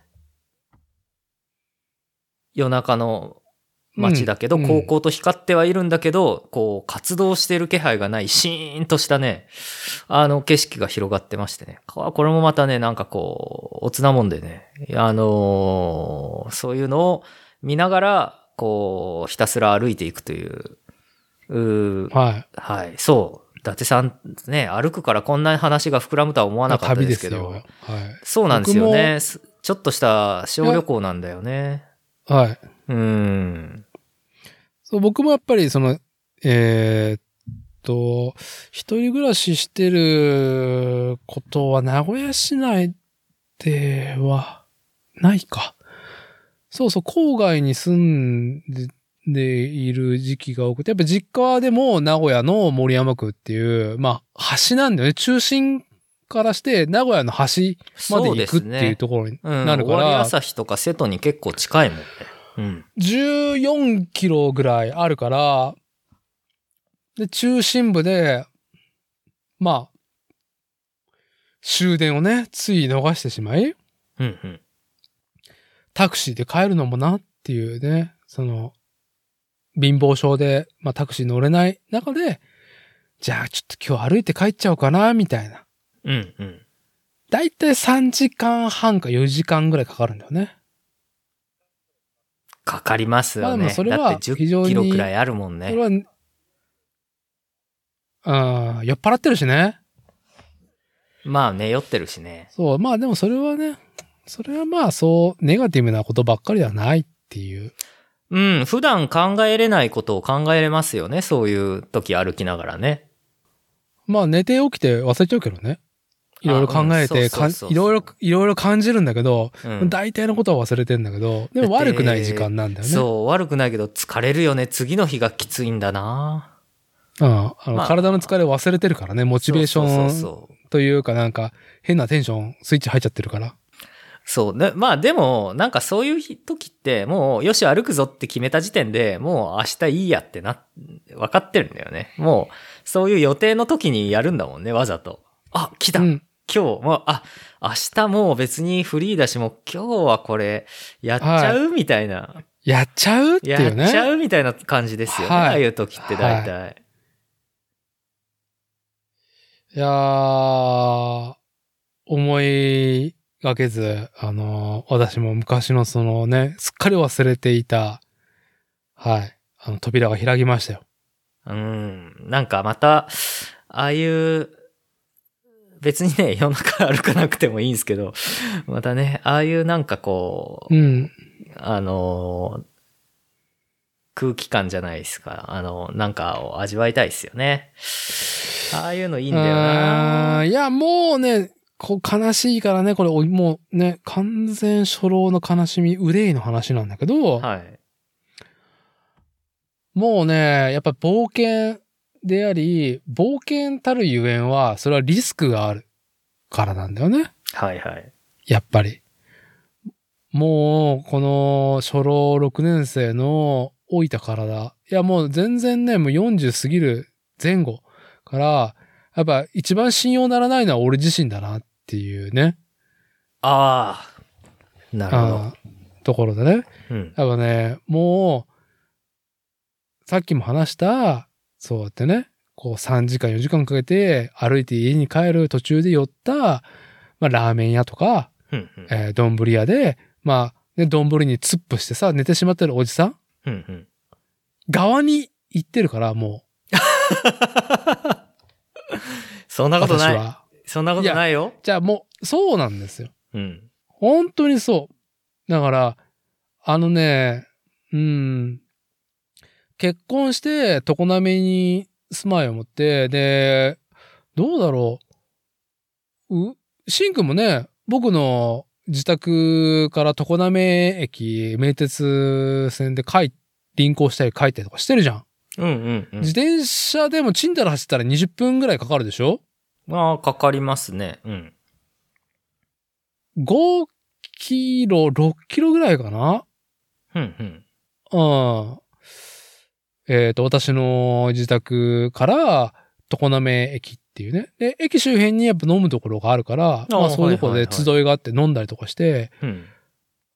まあね、あ、今日はまあ歩いて帰っちゃおうかな、みたいな。大丈夫っすよ、歩いて帰るんだよ、みたいな感じで。うんもう寝ちゃうもんね、うん。寝るって途中でってこと？途中で。道端で？多分ね、僕は30代後半から、あの、こう、なん、流れるように、寝心地のいいところで寝るスキルが身についてしまい、何それはあの、やっぱり、ああいうグルメセンチュリー、アスケとかでいろんなところでこう、いろいろなところで寝るっていう、そういうスキルがついたって。数々の活動の中で。いやいや、そう、いや、これはね、アーバンなね、あのー都市部のたしなみだね。ああ、なるほどね。寝ててもうん迷惑にならないようなところを、その自分の限界値が来た時に察知して、うん。あ、あそこなんか寝やすそうみたいなとか、あと、その、なんちゅうの、外敵からうん。ね、あのー身の危険にさらされないっていうところはいはいはいはいはい。うん、あそこだったら人知れず、ね、あの、寝て、寝ても、こう、追いはぎにあったりとか、うん。トラブルにならないっていうところを察知？し、はいはい。まあなんか寝るスキルがつき始めて、うん。もうね、冒険よりも寝ることがね、優先になってしまってたんですよ。もう30代後半から。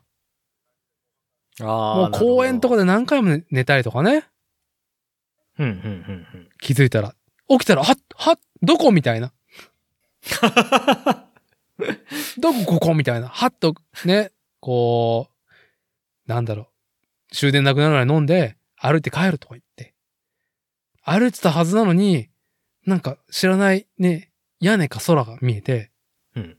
次の瞬間に、あ、寝てたわ。え、なんで寝てたみたいな。あ、の、飲んでたわ、みたいな。いやー、今んとこまだないかな。いやこれがまあ、あのーシンクはまだ現役の冒険者である可能性は高いんですよ。まあもう、私立てはね、初老としても、まあね、そういう冒険に挑んでた時もあったねっていうぐらいで。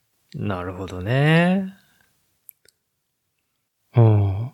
一回ね、スマホが地面にぶっ刺さってた時あ,、あったからね。どういう意味それ？どういうこと？ぶっ刺さる？だから、公園でね、うん。ん飲んでて、うん。歩いて帰ろうとししたかなんかで、うん。うん。はっと起きるじゃん。はいはい。ああ、またか、みたいな。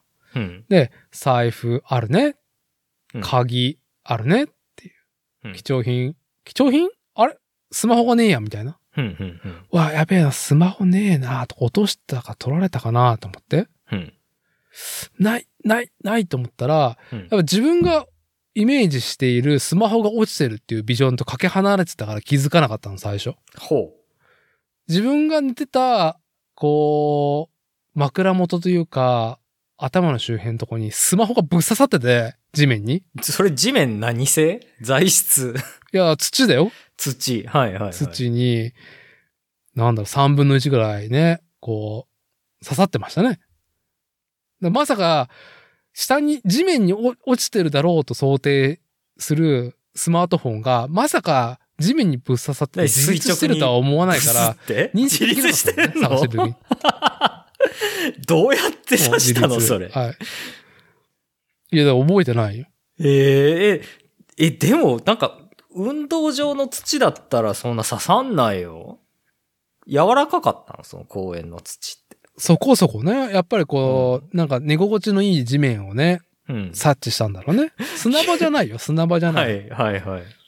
うん。いや、でもなかなかそれは、うん激しいな。あ、刺さってたか、みたいな感じで。うーん。名古屋なん、名古屋なんちゃらメルトダウンってやつだな。あまあ、渋谷メルトダウンのね。そうそうそう。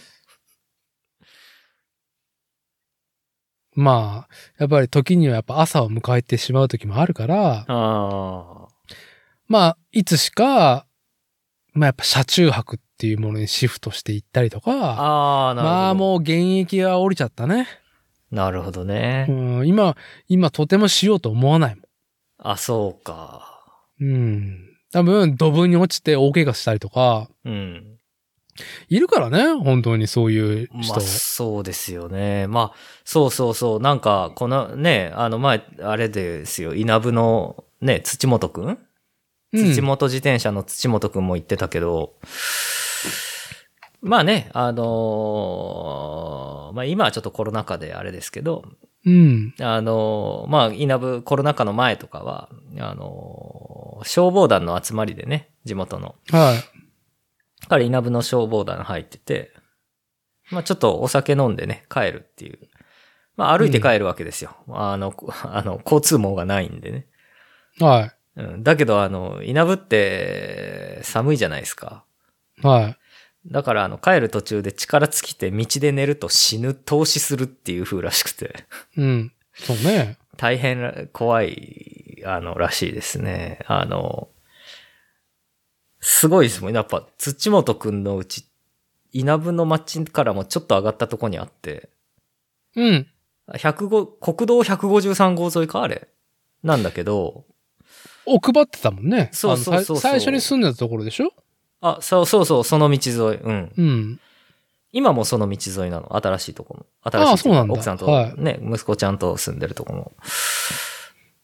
あのね、あの、家の真ん前に国道153号のあの道路、電光掲示板があって道路の。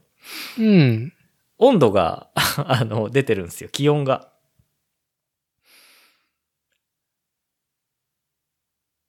冬場、マイナス10度とかになるらしくて。ああ、はい。うん。いや、そりゃ死ぬわな、みたいな。いや、もうね、ちょっと冒険のレベルが違うからね、酒飲んで。そうそうそうそうそうそう。だからあのー僕も20代中盤の時に1年間だけね、あの北海道札幌市のすすきのでね、はいはい。まあ、まあちょっとあの夜の仕事をしていた時期があって、えーっと、まあいろんなね、あの夜の逸話とかを聞いたり体験してきたんですけど、その1年間のお水に。えーやっぱ雪がすごく降る街ですと。うんうん。で、万年アイスバーンが張るところだと。はい。で、えー繁華街、すすきのに、すすきのにおいても、えー除雪した雪がさ、こう山になってんのね。うんうん。もう今、だいぶ温暖化が進んで、もう、す量はだいぶ減ったと思うけど、うんうん。僕が、うーん、いた99年、2000年の時はやっぱり結構ね、もう自分の身長よりもはるか倍ぐらいのやっぱ雪の除雪したものがさ、えーっと、その繁華街の、まあそういうちゃんとスポットがあるからさ、街中に設計されてるから、。山になるんだけど、うん。毎年ね、えーうんだい体、えー、完全に雪が溶けるっつったら4月末なんだよね。なるほど。あの、雪が残って固まっちゃうからさ。ふんふんふんふん。で、大体、えー、ほぼ溶けて、えー雪の山も減ったねっていうぐらいに、まあ死体が出てくるんだよね、投資した。はいはいはい。繁華街でね。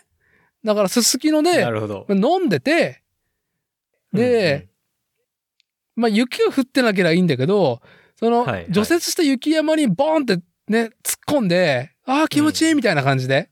はいはい。で、そのまま雪がね、あの、しんしんと降り積もると、そのままはい。投資してお亡くなりになって、はい。誰も気づかず何ヶ月も経って、で、しかも冷凍されてるから、はいはい。いい保存状態で。まあ、春のね、雪解けとともに、えーご遺体がね、発見されるっていうのは、やっぱすすきのの風物詩で、僕がいた時も、うんうん。あったんだっけな？どうだったっけな？あんまなんか曖昧だな。はい。うんうん。それは、それがもうなんかね、あのー札幌の繁華街の風物詩だったっていう。すごいですね。現代版冷凍睡眠。冷凍睡眠、コールドスリープ。まあ、うんでで起きないからね、全然、あの、げ、あの、ただ死んでるだけっていうだけなんだけど、ね、なんかイカなんかあの冷凍したイカとか生きたまんま冷凍したイカとかあの水の中に放って氷溶けるともう一回泳ぎ出したりとかね、するのうんにね。、そう、イカと比べないでってとこなんだけど、はい。まあ、だから、まあ、そのね、お酒飲んで、うんやっぱりね、こう、ああ、俺という自我がさ、やっぱ大きくなるわけじゃないですか。全能感。全能感。はい。俺という俺がさ、うん。俺を祝してるわけじゃないですか。俺ならやれるぞ、と。うん。勃起するんだよね。はい。で、まあね、体がついてこないっていうのもね。うんまあ大体おじさんの差がなんで、まあ、そういう、まあそのね、今の投資した話、投資される方がでいたっていうことは、まあ、極論ではあるけども、やっぱり、ドブにはまってね、うん。ぐあのー、会社の宴会で、あの後、あのー、あそこの、あの、室長なんか、ドブにはまって、なんか入院したらしいよ、とか言って。で帰ってきたら、えらい顔にね、なんか、あの、ブラックジャッカーみたいな縫い傷ができちゃった人がいたりとか。ねえ本当に。はい。うん。まあ、これからの季節ね、本当に特に、はい。あのーはいちょっとコロナ禍も、だいぶね、あれで、こう、まあ、これからもしかしたら、冬にね、あのーそういう、飲む場がね、もしかしたらあるかもしれないんでね。そう、いや、だからね、やっぱ自分が一番信用ならないから、ええまあ、ついこの間の、まこっちとしんくんと、まあ私、三人で、はいはい。うん、私立ての自宅倉庫で収録したじゃないですか。えで、やっぱ居酒屋ファンタジーについて触れたんですけど、えええ今ね、もう結構もうみんな、いや、全然いけるっしょ、みたいな。むしろ、ね、コロナとかってあった？みたいな感じのノリでさ。まあまあ、カジュアルに皆さん、ね、夜の街を楽しんでるじゃないですか。いや、それの、うんうんうんあの、是非は問わないですよ。全く僕はね。はいはい。羨ましいなの一言です。はい。でも、なんだろう。こうコロナが怖いから、この地方都市から街に出て、そうやって飲みに行くっていうことに、ネガティブよりも、うん。街で飲んで帰ってくる自信がないから、あー、すっ確かかりブランクが空いちゃったから、このコロナもあって、に。なるほどね。もうね、帰ってこれる自信がないっていう。無事に帰ってこれることがないと。うんうんうん。いやー、どんどん遠くなるね。えー、名古屋の都市部の居酒屋が。ね。本当に。ね。あついぞ行ってないですね。うんもう金出すから、もう旅館で宴会の方がもうどんだけね、暗記かっていう。そうですね。安全ですよね、その方がねう。ん。うん。夜中中途半端な時間起きちゃって、こう、24時間ちゃんと温泉が空いててくれたらね、お、行くか、はいみたいなね、そういう。いや、やりたい。あー、作例、作例温泉収録やりたい。あまこっちさんと、レギュラーメンバーで。あー、ええいいですね。コアメンバーによる温泉会。温泉 やだな、おじさんばかりの温泉会？おじさんいや3人俺、の温泉会。俺らはいいよ。何の、うん何の風情も想像力もなんか書き立たれられ、書き立つことがないだろう、リスナーの皆さんはっていうね。そうですね。いやーまあ、まあ、なんか、やりたいですねっていうところで。もうじゃあ、やりたいなまあ歩く話はこれぐらいで一旦いいですか、あ、ごめんなさい。なんかね、もう話が膨らみすぎちゃって、もうね、本当に。じゃあ全然いいですよ。あの、僕はあのーなんだろう、終電ね、飲んでて、街で飲んでて、終電逃して、地方都市の、まあ、住まいに帰るっていうね、うん。小さなはい。冒険っていうたしなみ？そうだね。うん。いや、いい扉を開けてもらいましたよ。僕自身も。あ、全然思い、頭になかったもん。ああ、そう。本当うんよかっただからもう今は、そうやって街中で飲みに行くことの不安しかないっていうことの方が強くなっちゃったから。そうねよかよかったんだけどね。うん。あの、前世紀の時のことをね、こう思い出して、ちょっといい、いい、はい、思い出話ができましたっていうところで。一瞬でもね、その頃の心にね、近づけたならまあ、いいですけどね。楽しいですよね、そういうね、話はね。はい。まあなんかね、リスナーの皆さんで、あのー全然ね、居酒屋、エンジョイね、今じゃねえかってされてる方もね、少なくはないと思いますんで、まあ私、伊達の代わりに、まあ居酒屋っていうね、あのーなんだろう。まあ僕にとってはファンタジーを楽しんでもらえれば幸いです。そうですね。うん。あのーまあ僕もね、あのーちょっと郊外なんで、皆さん、はい、そういう場合はね、楽しんで。うん。まあでもね 帰りの冒険ね。そう。でもね、あの、無事にお家に帰るまでが、ね、あの、居酒屋ですからね。はい。はい。あの、なんで皆さん、あの、これからはね、また、はい、お気をつけて、お元気でっていうところで。はい。あの、じゃあ、一旦、まあ、前半、あの、歩くことからの、まさかの、あの、なんだろう。深夜の冒険。インスとは違うんだよな。そ深夜の冒険。深夜の冒険ね。居酒屋後のう。居、酒屋後のね。うん、居酒屋はいセッション後の深夜の冒険の話になりましたってところで。じゃあちょっとね、あの、次は、いきますか？あ、存分に聞きますよ。しんくんの、えー、阪神タイガース2021の話をって。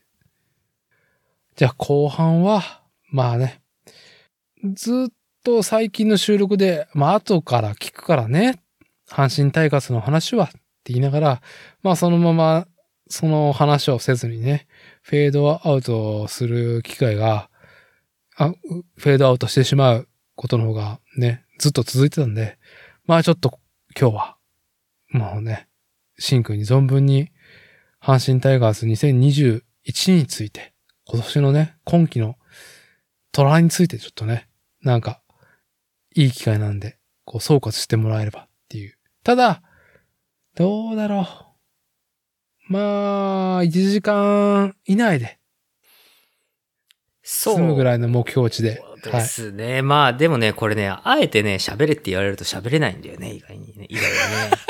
うん募る思いはあるんだがっていう。あるんだけどね。あの、うん瞬間瞬間で、こう言いたいことあるんだけど、総括って言わ言われると難しいってことなのかな？そうそうそうそう。まあ、総括ってややもするとこう、ね、あの、ちょっと上から目線な物言いになってしまいがちではないですか。うん。はいですからね、あのーねちょっとこう、まあ、そこまで、どうでしょう。あのーまあ、確固としたというか、こう、これが正解だうんみたいなところはないんですけど、まあね、うん。はい。け結論としては、あー優勝はやっぱりできませんでしたと。はい。あー、今シーズンって、結局シーズンってどういう風に終わったの？ほんとね、まあ、6月とかにタイガースが、あのー独走してる時には、うん。まあ、あかん優勝してまうって言ってて、うん。で、あの言葉がなんか流行語みたいになって、はい。大阪のあの、シャンテレビじゃない方のあの ABC テレビの方。ABC テレビ、はい。はい。方でですね、あのね、何を血迷ったかね、6月か7月かぐらいに、あかん阪神優勝してまうスペシャルっていうのを、もうすさも優勝したかのような勢いで、スペシャル番組をね、やっちゃったんですよね、あの時期に。え、何 ?6 月で？うん。あ、そそう。でね、なんかその辺からね、だんだんだんだん調子が悪くなって、う。ほ今まで勝ちまくってきたのがね、勝ったり負けたり、勝ったり負けたりを繰り返すようになったんですよ。う。うん、うん。で、それでうんついにね、ジャイアンツに抜かされてね、うんはい。2位に落っこちて。はい。で、まあ、例年だったらもうそれでね、おしまいでもっとずるずる下がって4位とかまで行くんだけど、4位とか5位まで行くんだけど、うん、うん今。年はまあそれでもこう苦しいながらもね、粘ってね、ほジャイアンツをもう一回追い抜かして首位に返り咲いたんだけど、そうしたら今度はヤクルトがね、やってきてですね。う。ヤクルト？ははい。ヤクルトがね、すごい強くて。で、なんか、ギリギリまでね、戦いを繰り広げたんですけど、まあ、うん結局、うー準優勝ということで。い。あー、でも、はいどうなの？接戦っていうところだったの？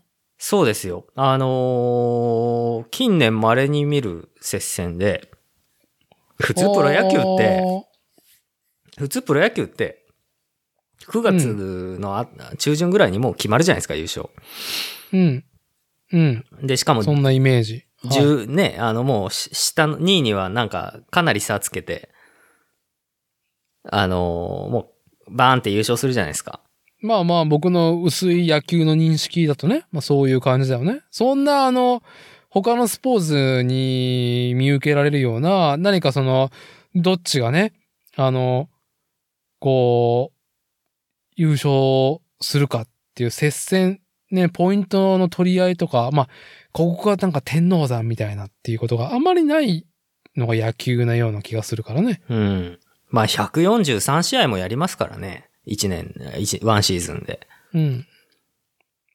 はい。だから、そう。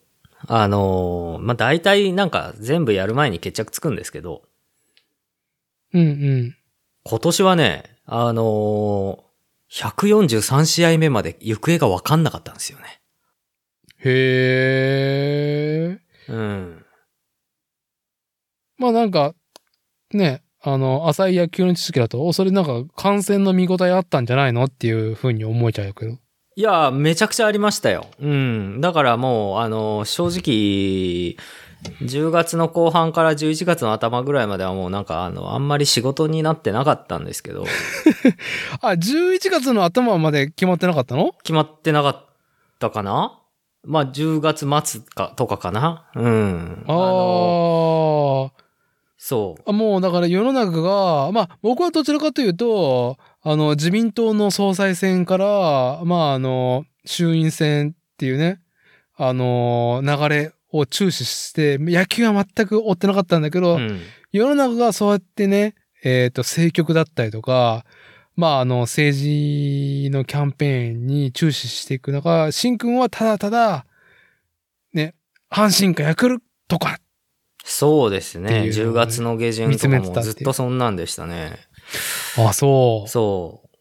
で、最終的には、うん。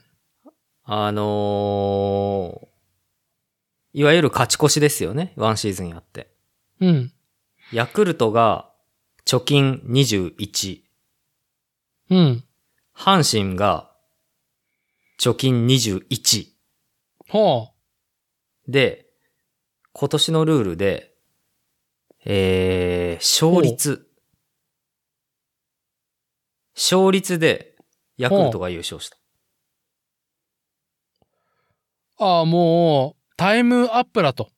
既存のルールで、そう。あのーまあ、今シーズンって延長戦がないんですよ、プロ野球。それはコロナの影響で、遅くまでプレイができなかったっていうね、無観客であろうがなかろうが。そういうことですよね。うんう。ん、はい、はい。で、引き分けが、すごくチームの成績にを左右したんですよ。へー実は阪神の方が、ヤクルトよりも勝利数は多いんですよ。はい。だけど引き分け数が少なくて、ヤクルトの方が引き分けがかなり多くて、おでうんはい。それで勝率計算していくと、あのー、5割、勝率5 5.8いくつ？えっ、と、ヤクルトが確か5.84勝率。うん。5, 5割8分4厘ぐらい。で、うん阪神が5割7分9厘。それ、ん？引き分けの方が、え、どういうことなんだ？その、勝率の数字に計上されやすい。そうそうそうどそう。引き分けにすると多分、ん？引き分けだとあれじゃないか？あの、除くから負けがたくさんついちゃうと、率がかなり下がる。勝率が下がっちゃうんですよね。計算方法で。あー、な、なるほどね。うん。あー、負けにひっ、負け要素に、負け数に引っ張られて、うん。っていうことね？そうそうそうそうそうそうそう。で、それでね、あの、ゲー、貯金同じなのに、ゲーム差同じで優勝ができなかったっていう。はあ、それなかなかちょっと悔しい話だね。まあ、悔しいですね。悔しいけど、正直僕も、あのー阪神の試合、阪神ファンでここまで見てて、こんな僅差で終わったシーズンって今までないんで、物心ついてから。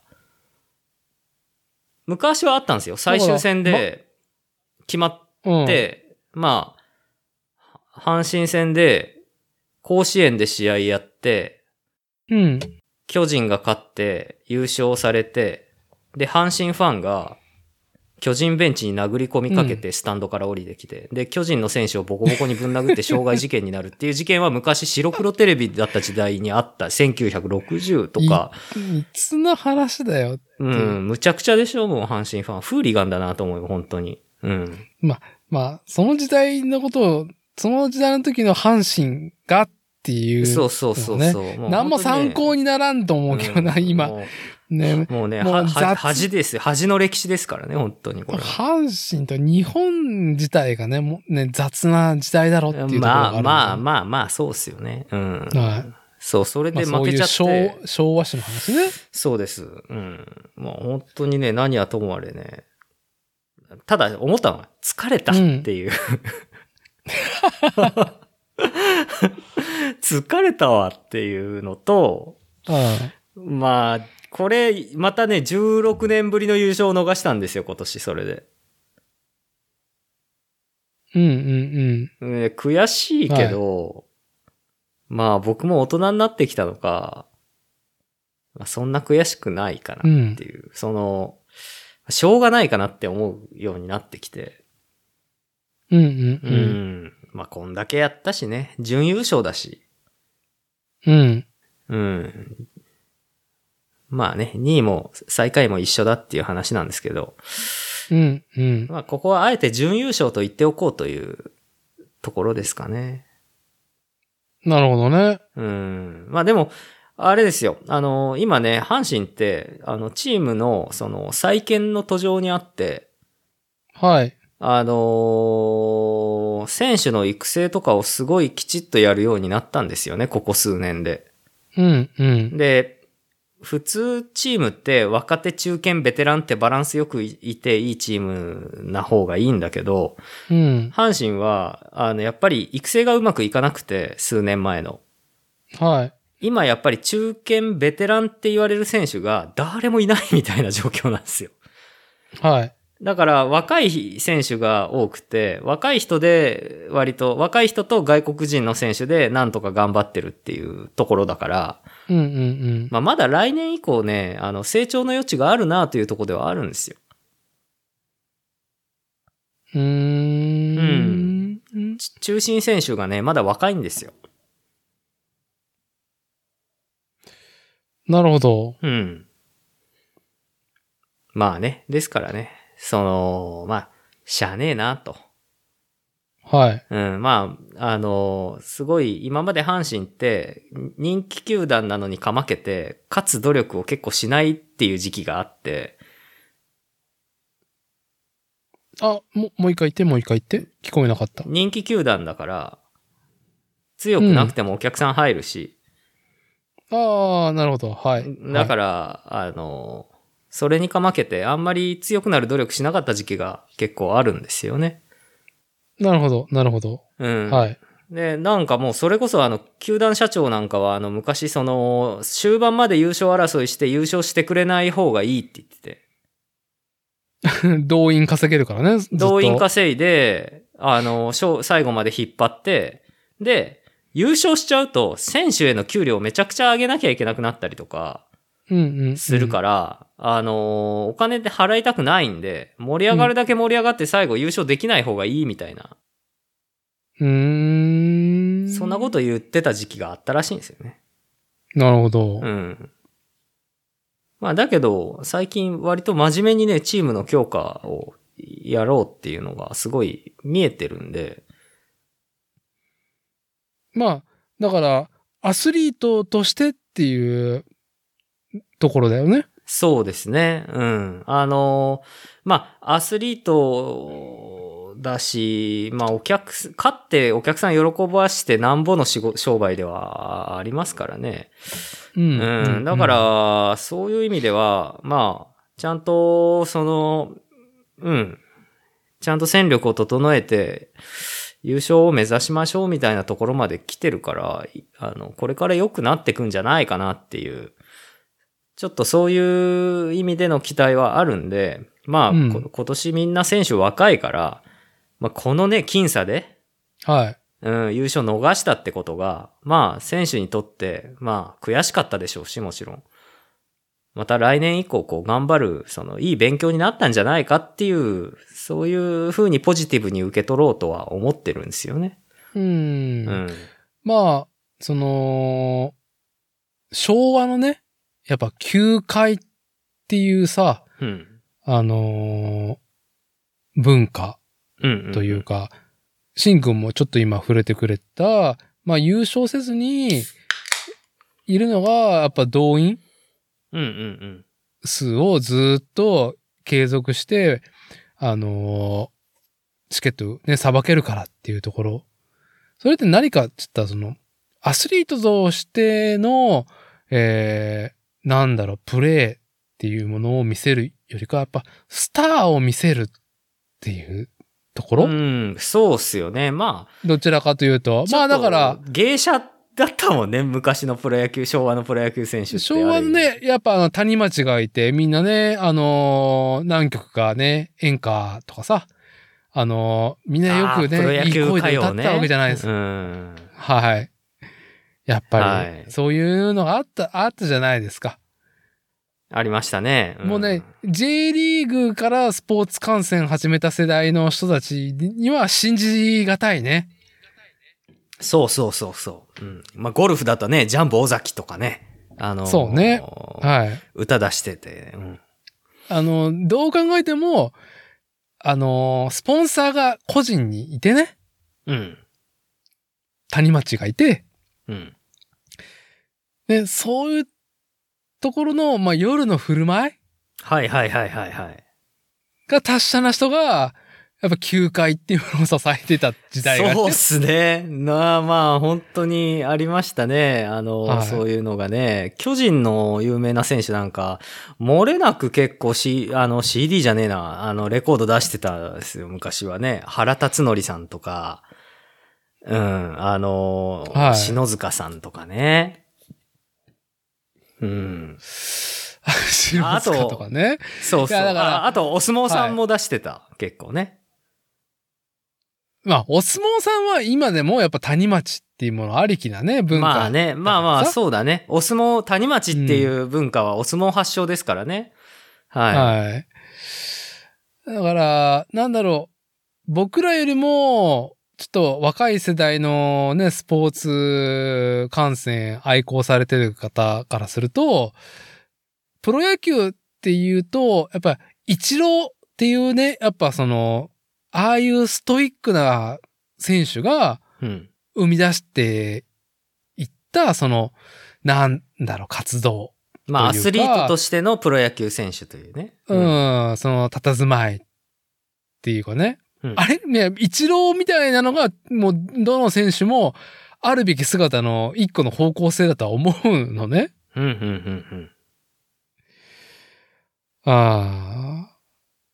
でも、やっぱりちょっと、球界っていうね、長い歴史の中でやっぱそのスターをね、こう、よいしょするというか、まあ、うんうんめでる文化っていうのが、そのフィジカル、アスリートとしてのパフォーマンスよりか、こう、オンステージしてる姿をめでるっていうね、時代が長かったから、まあ、そうですね。うん。うん、まあ、そういうとこからいろんな球団が今、その、脱しようっていうか、仲間、その、まあ、これ、僕は完全そ、ね、そんなにプロ野球詳しくないけど、想像上で言うと、えーっと、やっぱそういう、球界っていうものに自分がね、やっぱその、探求者として、こう、水が合わないっていうので、やっぱ大リーグやっぱ、頂きの最高峰、ね、こう目指した方が、こう自分のなんかモチベーション保てるっていうので、やっぱ大リーグ目立つ選手がね、まあ、この牛島とかを筆頭に始まったっていう、流れなのかなっていう想像するけどね。そうですね。昭和のそのプロ野球選手と、今のプロ野球選手のその、への変革を促したようなエポックな選手ってやっぱり一郎になるんですかね。ちょっと。牛島じゃない？やっぱり。あれですけど。パイパイオニアは、あ、じゃあ、まあ、すぐ間違える。牛島と、すぐあの、トルネ、トルネード東宝は、野茂さんね。野茂さんね、すぐ牛島と野茂を間違える。私のね、野球のまあまあまあまあ、あのーまあ、野茂さんがあって、一郎があって、野茂があって、一郎があってっていう流れはあるし、うん。まあ、あとはその、どうですかね。やっぱり、うん。やっぱアスリートとしてとかっていうのが別に昭和でなかったわけじゃないんですよ。あの、まあ、阪神で言ったら江夏豊さんとかうん。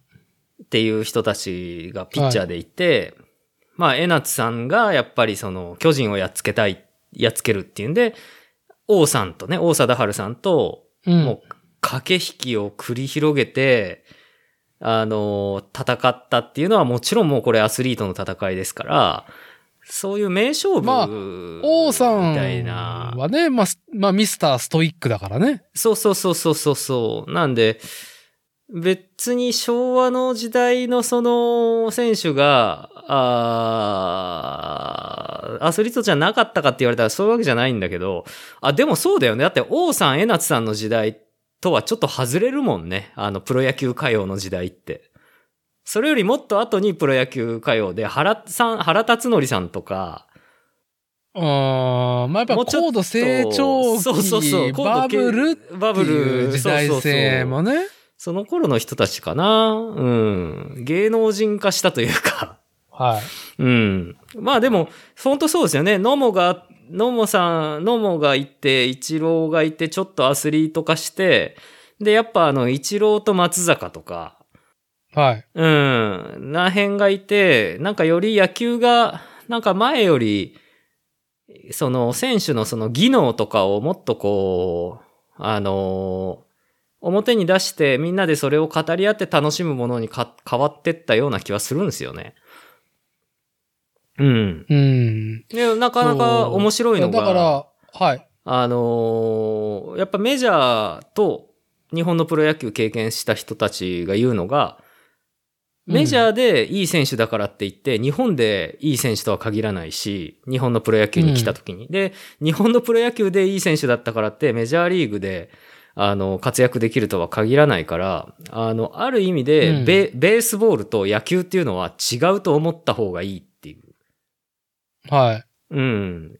なんで、そういう中でやっぱり活躍できるテクニックっていうのは、それぞれ違うから、その中にどう自分を当てはめていって、成績を出していくかっていうところが、やっぱりその、その選手の力の、あの、出しどころっていうところなんでしょうね。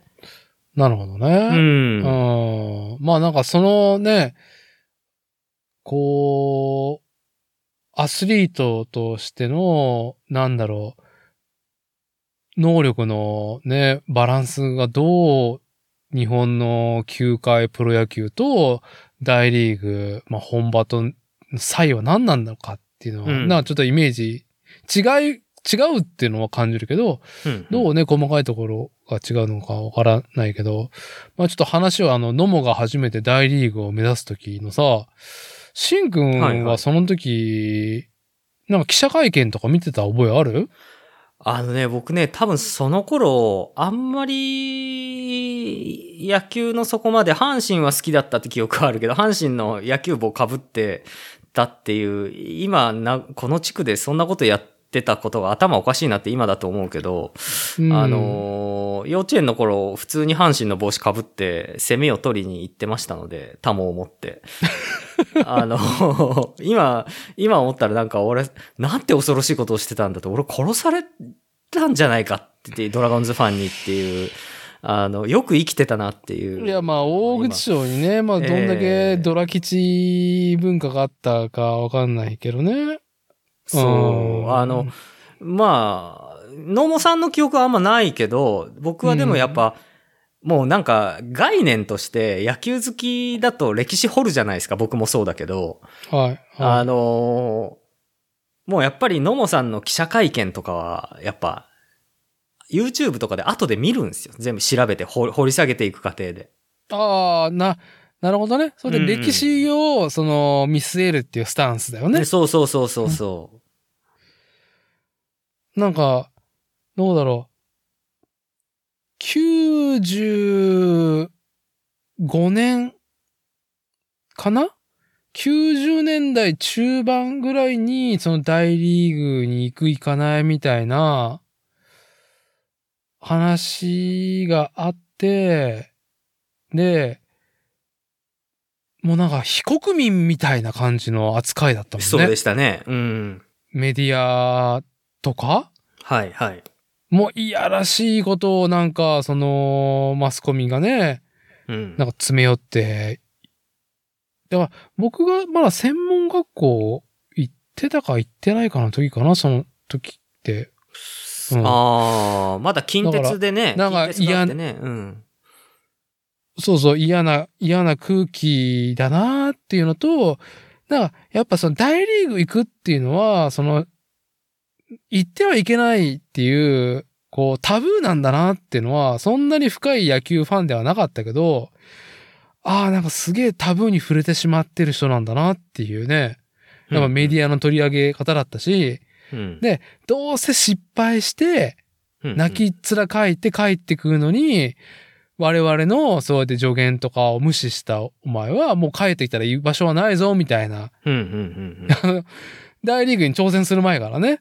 ああ、そんな空気だったみたいですね。当時のいろんな記者会見だとか見てもね。そう。まあ、あと、あの頃よりももうちょっとこう物心ついてた僕の両親とかも見てたんで、やっぱりみんな、あの、むちゃくちゃ言ってたけ、あうんむちゃくちゃ酷評されてて、だけど、メジャーリーグでね、うんあの、活躍した瞬間手のひら返してたっていうのは聞きますけどね。そう。あ痛快だったもんね。あの、ね、あのー前振りから、あのーまあ、多くね、語るタイプじゃないじゃん。のも。そう、無口どちらな、かというと無口なね、パーソナリティの人なんですよね。そうが、まあ、独自のさ、あのートルネード東宝っていう、非常になんか、その、目立つ東宝はいはいで、はい。本場の大リーグで、その活躍するっていうのは、やっぱすごいなんか、こう、痺れたもんね。いやー、ああいう、ね、こう、なんて言うんでしょうね。まあ、仮想敵を作るわけじゃないんだけど、古い、その価値観を、あの、腕一本でぶっ壊していくみたいな。だからまあ職人、そうそうそう。僕がね、プロ野球好きなのもそこなんですよ。あの、うん選手ってみんなが一人一人が個人事業主でしょ？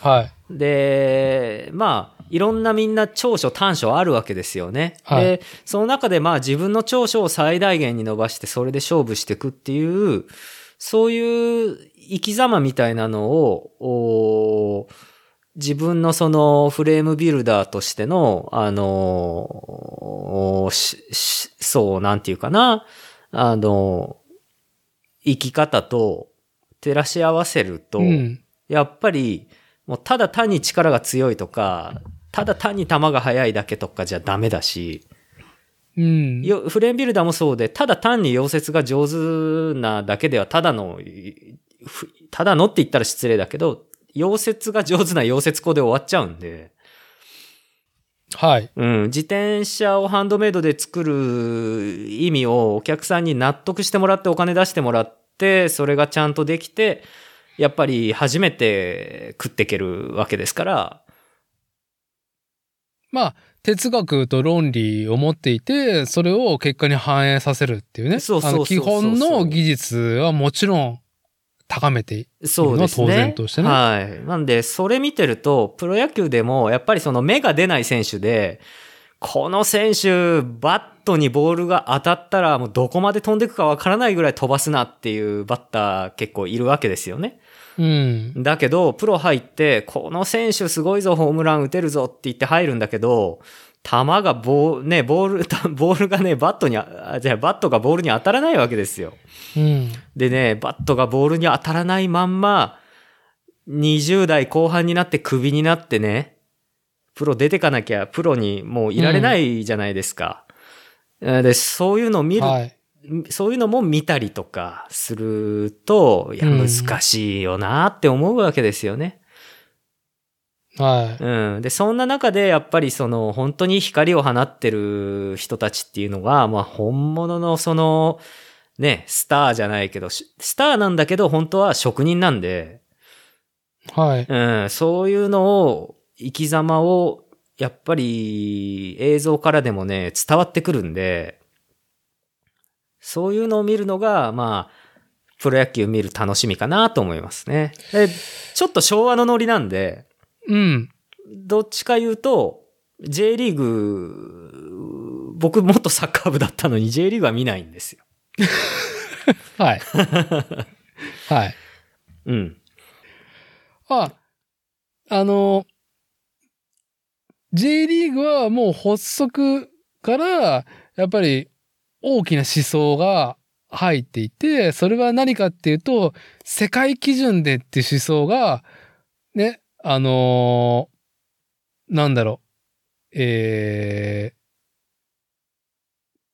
ーん社会人サッカうん、うん、うん、うん。ー、の、えーリーグ戦があったけど、それが不景気で一回閉じた後、ああ、そうでしたかね。んそう。で、仕切り直しで、ね、もう溢れた社会人サッカーの選手たちを仕切り直しで、この日本国内に、世界に通ずるレギュレーションであったりとか、うん。ね、えー、まあ、レギュレーションだね。世界基準のサッカーを日本国内でもリーグ展開しようっていう思いがあったからこそ、うん、うん。海外から選手とか、監督はいなかったのか？まあ、誘致して、なんだろう、こう、旧日本的な、まあちょっと雑に言うと、その、プロ野球的なものを排除した？うん、うん、うん。やっぱ戦術と戦略が、ロジックがしっかりあるっていうことはい、はい、はい。トレンドもあるし、うん、うん、うん。それをやっぱ世界基準でやっていこうって思いで始まってるのが J リーグであり、うん。その、なんだろう、思想っていうのは、今なおね、あのー受け継がれていて、やっぱ世界をね、こう見据えたようなものだと思うね。これは僕は浅い知識で言えることなんだけど。まあね。まあなんか前の収録でも言ってたけど、サッカーはやっぱ戦術戦略ありき、まずはっていうところがね、あるっていう話をしてましたからね。トレンドから遅れちゃうともうそれ勝てないっていう。そう。うん。選手のパフォーマンスはもちろんあるんだけど、戦術レベル、選手レベルでは通用しないもうワンマンプレー、神様が一人いれば試合勝てるとかいう風ではなくなってしまってるっていうね。うん、うん、うん。いうところから、プロ野球はやっぱ日本独自の、なんだろうね、スポーツ性っていうのがあるんだろうなっていう想像するし、意外にちょっと、こう、野球で今僕自身が話せることがあったわと思って、ほ今の話の流れでね、う。うん、うん。今まさにこの収録をしてる今日ね、11月5日って面白いなっていうニュースが、あの、僕、野球ファンじゃなくても、野球に関して、まあ二大トピックスがあって、ほ一個はやっぱね、今大リーグで活躍してる大谷翔平さんう。ですよ。はい、はい、はい、はい。あの、エンジェルスで、もういろんな賞を取ってるんだよね。あのー投手としても、バッターとしてもう、んそれぞれ取っていいって、今年の MVP になることは確定ではなかろうかってニュースが一個あったのね。今朝のニュースではい、はい、はい。うん。あー、いやー、まあなんかさ、もう、いろんな記録をさ、塗り替えてること自体がさ、ちょっとあんま、あまりにも凄すぎて、なんか、あまり現実味がねえなっていうぐらいすごいじゃん。うん、うん、うん。で、対して、今日、11月5日の朝のニュースで、やっぱ、新庄監督ですよ。あー、はい、はい、はいはい。日ハムのね、ええ。監督に就任した。ああ、いいですね。いやもうこれはねうんずーっとなんかなんとなく日本の球界とはプロ野球とはっていうのをしんくんとなんかね昭和の文脈をちょっと触れてきたけど、あの、どう考えてもね、新しい価値観を提示してるけど、どう考えても新庄はやっぱり日本の球界っていうものの文脈でね、やっぱスターとしてはいはい。はい。あの、オンステージしてきたね。まあまあ、あの、芸達者、男芸者だと思うんですよ。そうですね。まあもうあの人に変わる人はまああんまいないから、昭和とか、まあ平成令和あんま関係ないですけどね。あの人、あの人のやりたいようにやってると思うんで、いや、まあ、ね、あのでもさ、野村監督、野村さんね、もう亡くなった野村さん、野村克也さんなんかは、新庄はい。のことを、あのー新庄のことを、まあ宇宙人って言ってましたけど、ああ、はい。うーん、とはいえ、ね、新庄氏が活躍するのはやっぱり昭和から、こう、脈々と、こう、引き継がれてきた、その、球界っていうステージで、ね、こう、宇宙人って言われようが、こう、際立つ、あの、まあ、男芸者としての立ち振る舞いで、大リーグとかいうもののアスリート性とは全くさ、ちょっと違うじゃん。うわーうわか、うん難しいですけどね、その辺。あのーだって新庄も別にあの数字がそんなに悪い選手じゃなかったから、そうね。はい。うん。で、あのー意外にその、したたかっていうか考えてないわけで、いろんなことを考えてないわけじゃないっていうところがあって、その、周りからの期待に応えるっていう、期待応えようっていうことをやってるっていうだけで、その時はいその場所ではそういう役割するけど、これまた、まあ来年以降多分、その、それがね、やっぱ監督としての仕事で出てくると思うんですよ、それが。うん。うん。あの、あの人はね、多分あんまり分類できる人じゃないんですよね。いやー。だってあの人あれだよ、まあの、90何年、はい ?95 年 ?92 年、はいあ ?95 年か。忘れたけど、まだ20代なのに引退するっつってて、うん、うん。引退騒動があって、あの、サッカー選手になりたいとか言って言って、あ、なんか、なんか、うっすらぼんやり覚えてんな。はい。そうそうそうそうそう、うんそういうのとかやってたりとか、まあ、とにかくああいう人なんで、もうあの見守るしかないっていうふうに思いますけど。まあ、さあ、でもいいな。いや、もう、その、シンくんも、この、なんだろう、この、阪神タイガースの2021年の話から、日本の球界の歴史っていうのを触れてきて、大リーグとの差異。で、どっちが上か下かではないっていう話をしてきたと思うのね。うん、まあでもメジャーリーグには負けてますよ、いろんな意味で。うん。うん。だって未だにその外国人枠がある時点でかなり差別ですからね。ああ、なるほどね。うん。1チーム外国人何人しかダメですよとか、うん、うん。うん。それす完全なる差別なんで、これがな、まあこれをなくさない限りは、っていうと、う。うんん。これをなくさない限りはね、メジャーリーグに価値観として追いつかないですから、うん。でも、やっぱりその、それがゆえの、まあ、なんだろう、日本独自の文化というかさ、ああ、それはあるかもしれない。ちょっと相撲っぽいところとか。相撲とか、まあ、失礼な言い方かもしれないけど、これは、やっぱその、プロレスみたいなエンター。テイメント性、エンタメ性があったりとかね。うんうんうんでやっぱサッカーにはないものがあると思うのねうん。。ありますね。うん。サッカーはやっぱその、なんだろう、まあ、清廉潔白というか、ああ、まさに、えースポーツマンシップにのっとった？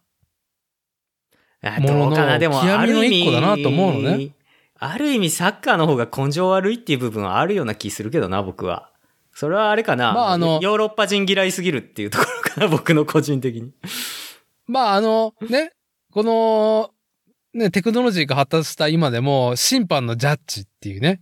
あのあの、もっとさ、あの、ラグビーやってたんだっけ？えーっと、動画判定？あ、やってましたね。うんササッカーって今どうなの？一時期サッカーって動画もやってた。判定ない。あ、やってた、やって、やってる、やってる。動画判定はもう導入したのかな？やってる。うん、やってる。あやってるそうなのかうん。なるほどね。まあじゃあ、まあ、より、なんだろう。そのね、何かに金を握らせてみたいな話もないから。な、なか、なかろう、ないだろうな、みたいな。いや、まあでもね、多分試合の前の準備の時点で、それがやってますよ、それは。まあでもそれどのプロスポーツでも一緒ですけど、まあ、プロたるゆえんだと思いますよ。それが成立するのは逆にね。うん、準備でね、あのー、8割決まるみたいなとこもあると思うんで。うん。いや、だから、そのいう意味では、プロ野球っていうのは、なんだろうね。うん。いや、ぼ僕はやっぱりその、ね、新庄のニュースを見て、まずやっぱさ、このニュースで飛び込むね、ビジュアルはさ、お前どんだけ顔変えたんだっていうぐらいさ、うん。誰っていうね、え、だ、まず誰っていうはいはいはいはい。顔？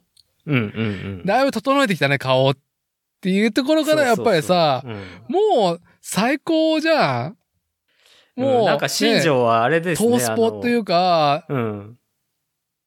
顔、顔いじってるのは、もう、あの、結構周りにずっとオープンにしてて、おこういうの、ここの、うなんか、ハリウッドの俳優さんか知らんけど、なんか、俺これ、あ、俺今度こうするわみたいなうんのを普通にずっと言って、ずっとやってるらしいけど、どこにそんなお金あるんだろうな、と、いつも思ってるっていう。あの人、お金、友達にさ、ゴシップ持ち逃げされちゃってるから。っていうのはさ、あれ音が途切れて聞こえるっていうか、伊達さん今なんか喋ってます？お、止まっちゃったかな？あ、今、やっと聞こえた伊達さんの声が。見える？見える見える。ちょっと止まったね、今。止まった。うん。えーっと、ちょっと話が通じてないと思うんで、こう、繰り返すと、うん。日本のプロ野球ってやっぱゴシップ感っていうか、あのー我々の地域だと中スポだったりとか、はいはいはい。まあ、あの、関東圏の東スポだったりとか、そういうさ、もう、なんだろう、なんか、まあ、プロレスの記事と差異を感じられないような見出しだったりとかさ、ああ、わかる。うん。うん。まあ、そういうたし、たしなみというか、まあ、愛好の仕方があるわけじゃない？プロ野球って。はいはいはいはい。あるある。J リーグってやっぱそういうのないじゃん。ああ、ないかな。まあ、あんまりウォッチしてないからわかんないけど、まあ、あんまりなんかその薄いですよね、それは。うん。なんか、戦略についての何かその、ロジックが記事になることはあるとは思うんだけど、やっぱ監督が変わったりとか、うん、実際の結果についてはいろいろ記事になってると思うけど、なんか、なんだその記事っていうさ、なんか想像上のさ、なんか、ほんとプロレス記事みたいなのがあるのがプロ野球のいいところだと思うんだけど、やっぱう、ん。そういう意味で、こう、古き良き日本のこのプロ野球球界文化を、やっぱ新庄っていうのは、まあ、ブラッシュアップしてくれるんじゃなかろうかっていうね。うん。なんか、いい、なんか見出し、こうね、立ち姿、うんうん。発言。うん。ああ、もう、やっぱね、こう、小島秀夫監督の、まあゲームのね、あの、メタルギアシリーズのファンとしては、やっぱ一番気になったのは、監督っていう、あの、呼び名をやめてくれみたいなこと言ってて、あの、ビッグボスって呼んでくれって言ってて、うん。あの、これ、間違いなく、小島秀夫監督のメタルギアシリーズのビッグボスの話でしょっていうね。あの、まあ、し はい、主人公的な感じでね。はい。うんうん。まあそこがやっぱりこう、なかなかね、こう、今アスリートの発言としてね、こういうさ、なんか、いいか悪いかを抜きにして、ケレン味があるというか、うん、いいなって。うん。やっぱ見ち、読んじゃうもん。な、何を、このね、この顔になって何を言ったんだっていう記事で読んじゃうもんね、やっぱり。あ、思わずね。うん。あの、そんなに野球を追ってなくても。うんうんうんうん。いやー、だけどね、意外にね、あのー意外にすごいその、日本の野球の、プロ野球チームのシステムの、あのーダメなところを改良しようとしてるところがあって、はい。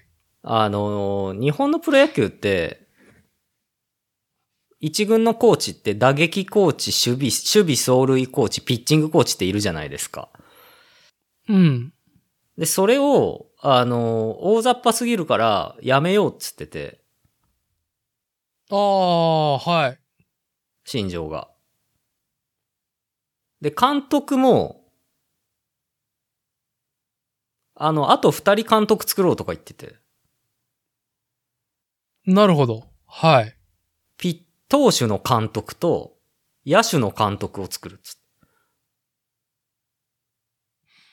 うーん。で、今まで打撃コーチって言って、バッティングコーチになってた人が、例えば現役時代、あのーホームランが打てないけど、ヒットはたくさん打てるっていう、そのイチローさんタイプみたいなね。はい。あのーそういうバッターが今まではホームランバッターのコーチングをしてたんですよ。はい。なるほど。一軍のバッティングコーチだから。うん。だけどそれはおかしいから、だって、あの、いわゆるヒットメーカーの、あの、安打製造機が、あの、ホームランバッターをコーチングできるわけがねえじゃんと。うん。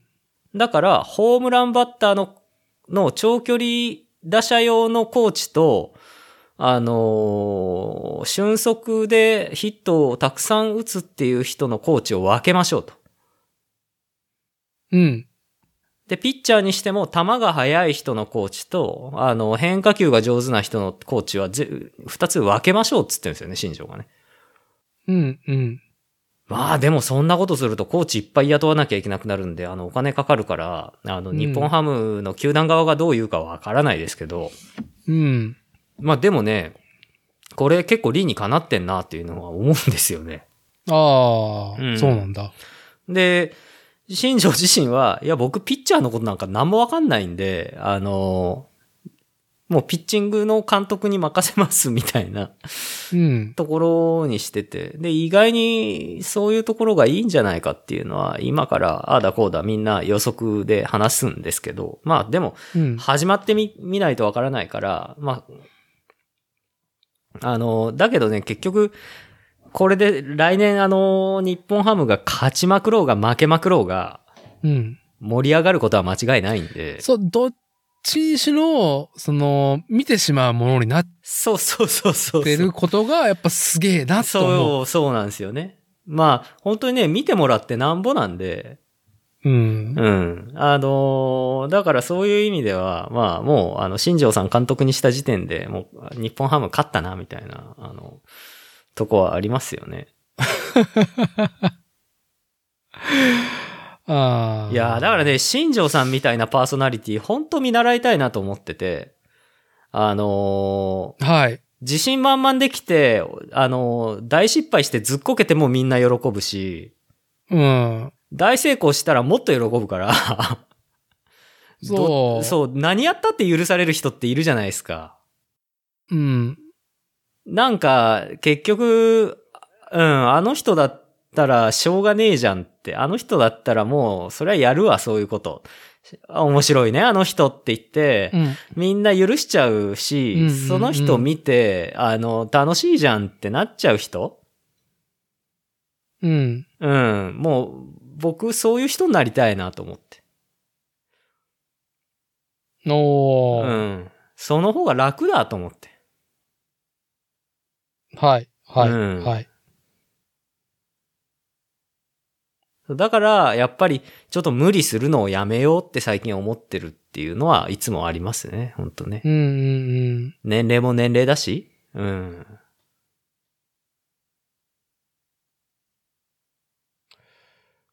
いやー、そのね、見習いたいっていうところね。な、んだろう。その、今この話を持ちかけるときに、大谷翔平さんの MVP 大リーグでのね、うんうん、うん。と比較したけど、なんだろう、その、シンくんは今さ、新庄はちょっと見習いたいっていうさ、はいはい。思いがあるけど、大谷翔平を見習いたいっていうことはさ、なんかちょっとさ、何も追えない感じがしない？大谷翔平を追おうと思ったら。そうっすね。まあ、ああの、大谷翔平も、すごい、なんか、ああの人って、うーん、本読んだりとか、すげえ読書家らしいですよね、あの人はね、基本。ああ、そうなんだ。うん。で、あの、マンダラチャートっていうのをやってて、高校生か、中学生の頃から、うん。あの、自分がやりたいことをなんか3つか4つ、あの、表に書いて、で、それをやるためには何をするっていうのを、あの、派生させていくと、マンダラみたいになるんですよ。うーん。で、それを毎日、心がけて行動に移して過ごすっていうのをやってて、はい。だけど、それ本当できたら超人だよなっていう。そう、だから、で、今そのマンダラチャートが、うん。マンダラチャートが結構その、トヨタ系のあの、社員教育みたいなのにもあったりとか、あ、そうなんだ。うん。あ、のーするらしくて、うん。うん。それで結構、あの、セミナーとかであの、しあの、セ会社のねミナ、ー。うん はい会社でやる。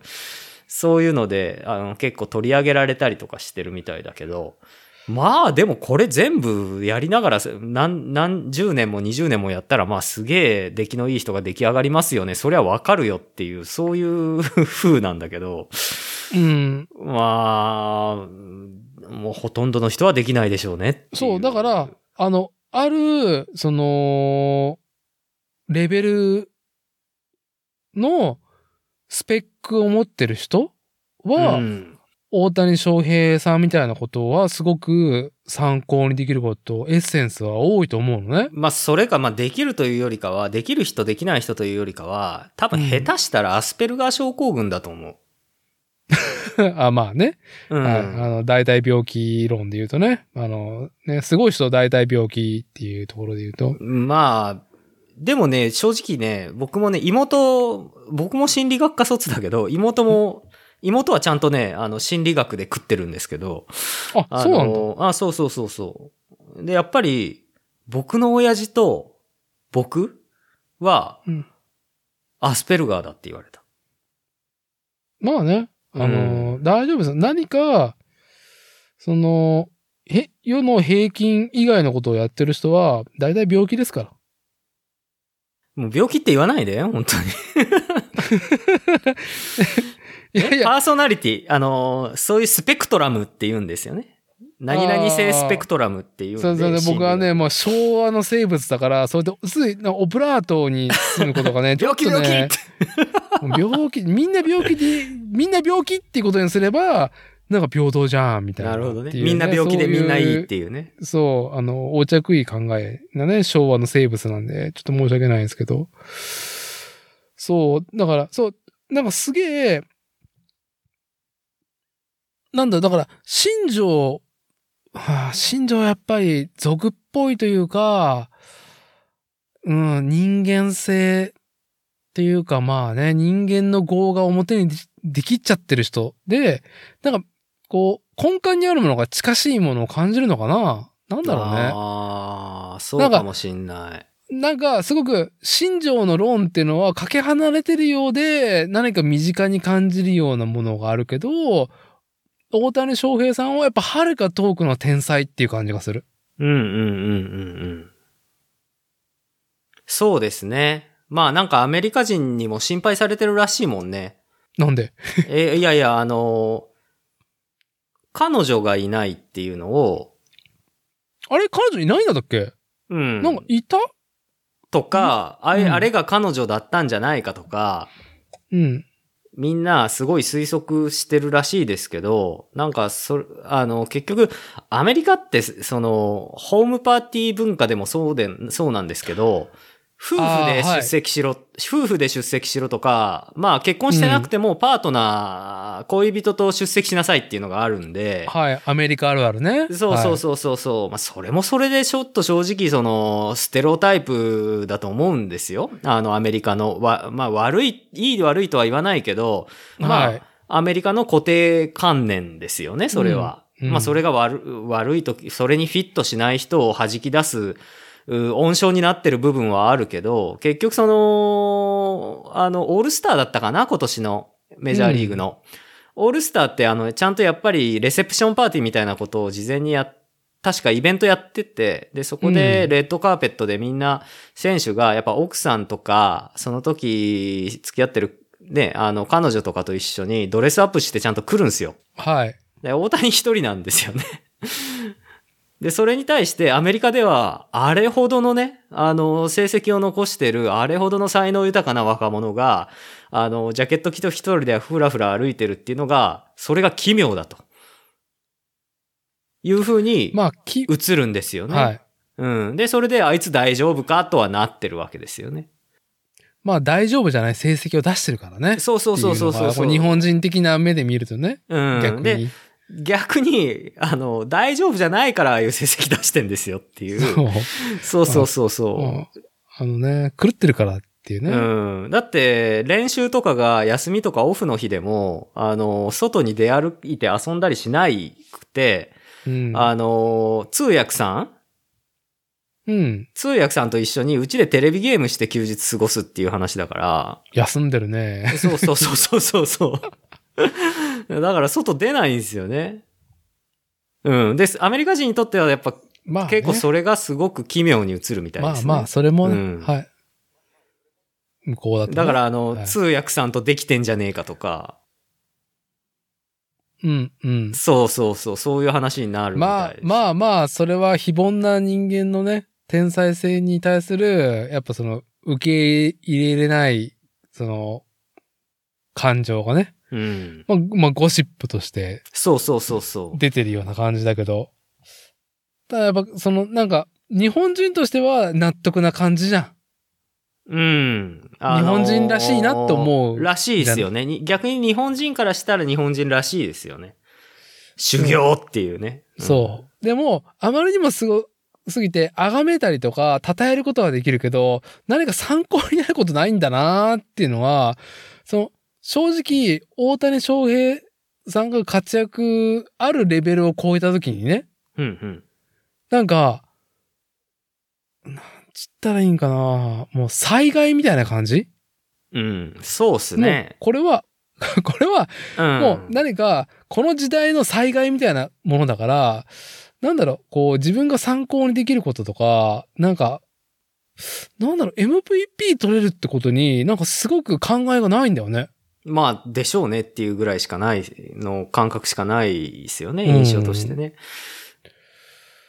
いや、まあ、だからそれだけ、あの、今までメジャーリーグでさえ出てこなかったような人間なんで、まあ、うんもうあの人はもう、あのあ自分の好きなようにすればいいっていう人間なんでしょうね。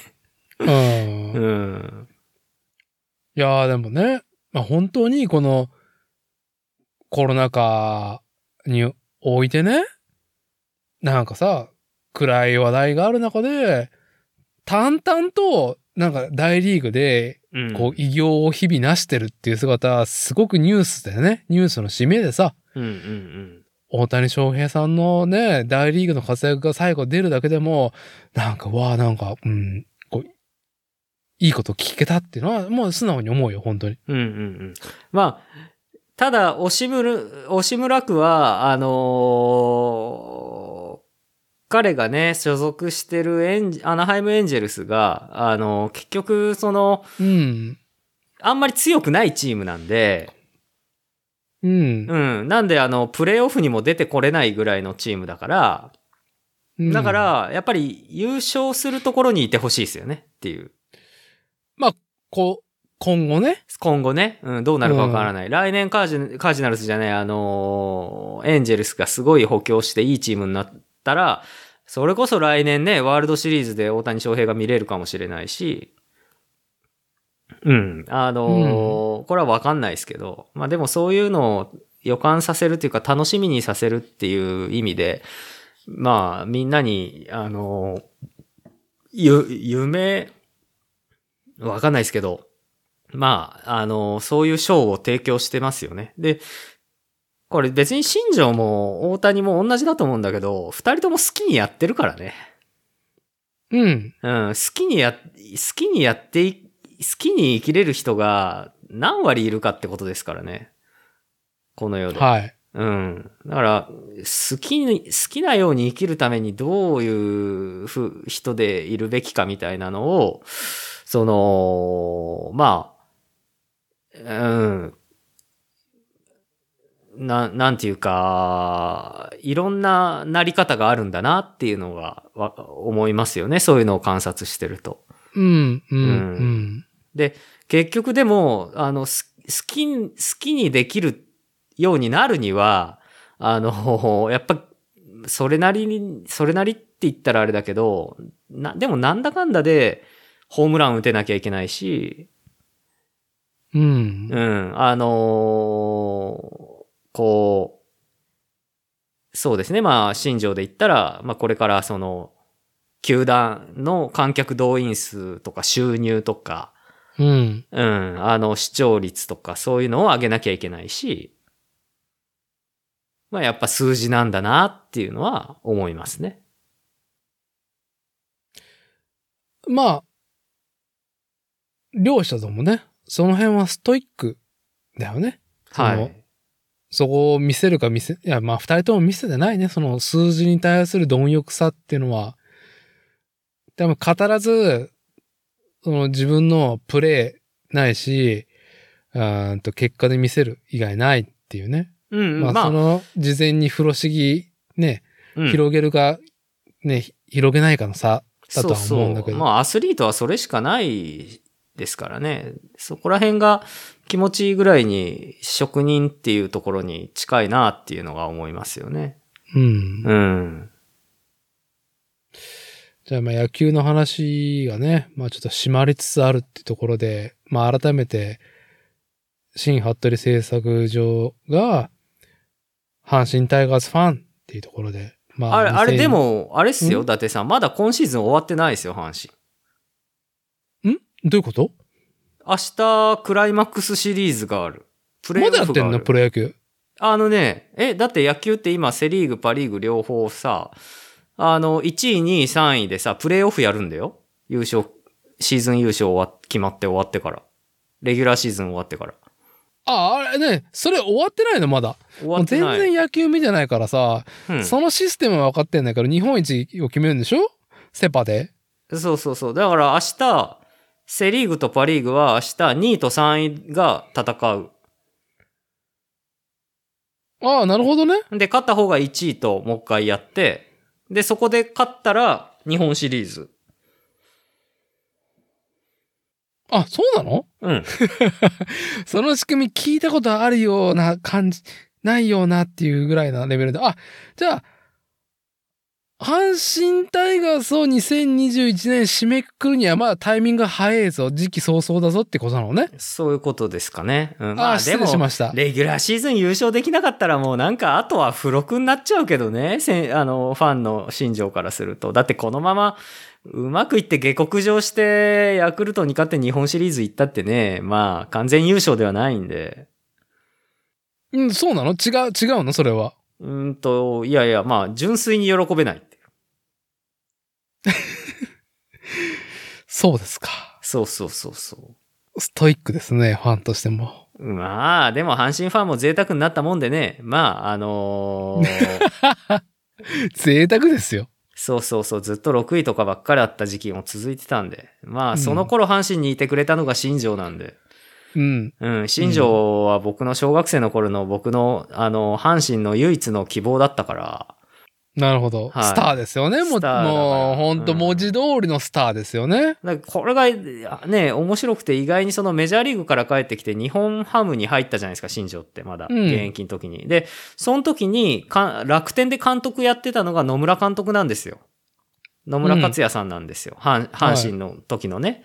うん。で、あの、野村克也はは新庄のことをずっと酷評してたじゃないですか。うん、うん、うん。あのあいつは何にも考えてねえとか、うん。うん。あのー言ってたんですよ。だけどね、あの、日本帰ってきて、あの、新庄が日ハム入って、楽天で野村さんが監督やってた時に、うん結構ね、あのー新庄はね、野村さんを食事に誘って、よく一緒に食事してたそうですよ。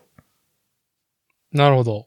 で、あのー野村さんは新庄に対していつも、あのー楽天にいた時も新庄に対して、あのー酷評するんだけど、うん。それわざとやりましょうっつって。で、で、新庄が言ってて。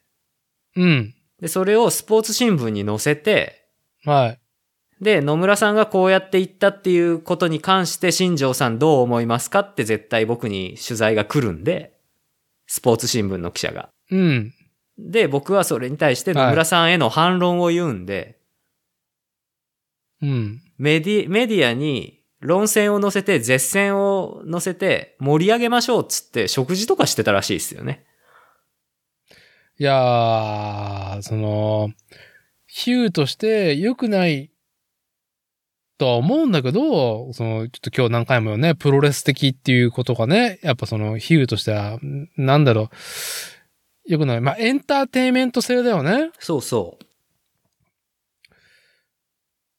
それね。まあ、だけど、野球やると。ときは真面目ですからね、新庄かなり。はいうん。うん。その、シーンとか文化とか業界を盛り上げる上で、ね、みんな仲良くね、手をつないでいこうなんてものは、やっぱり気持ち悪いし、罵り合ってるぐらいが、実はやっぱりね、この、ファンとしては楽しめる、ね、ファンミオルに尽きるものがあって、うん。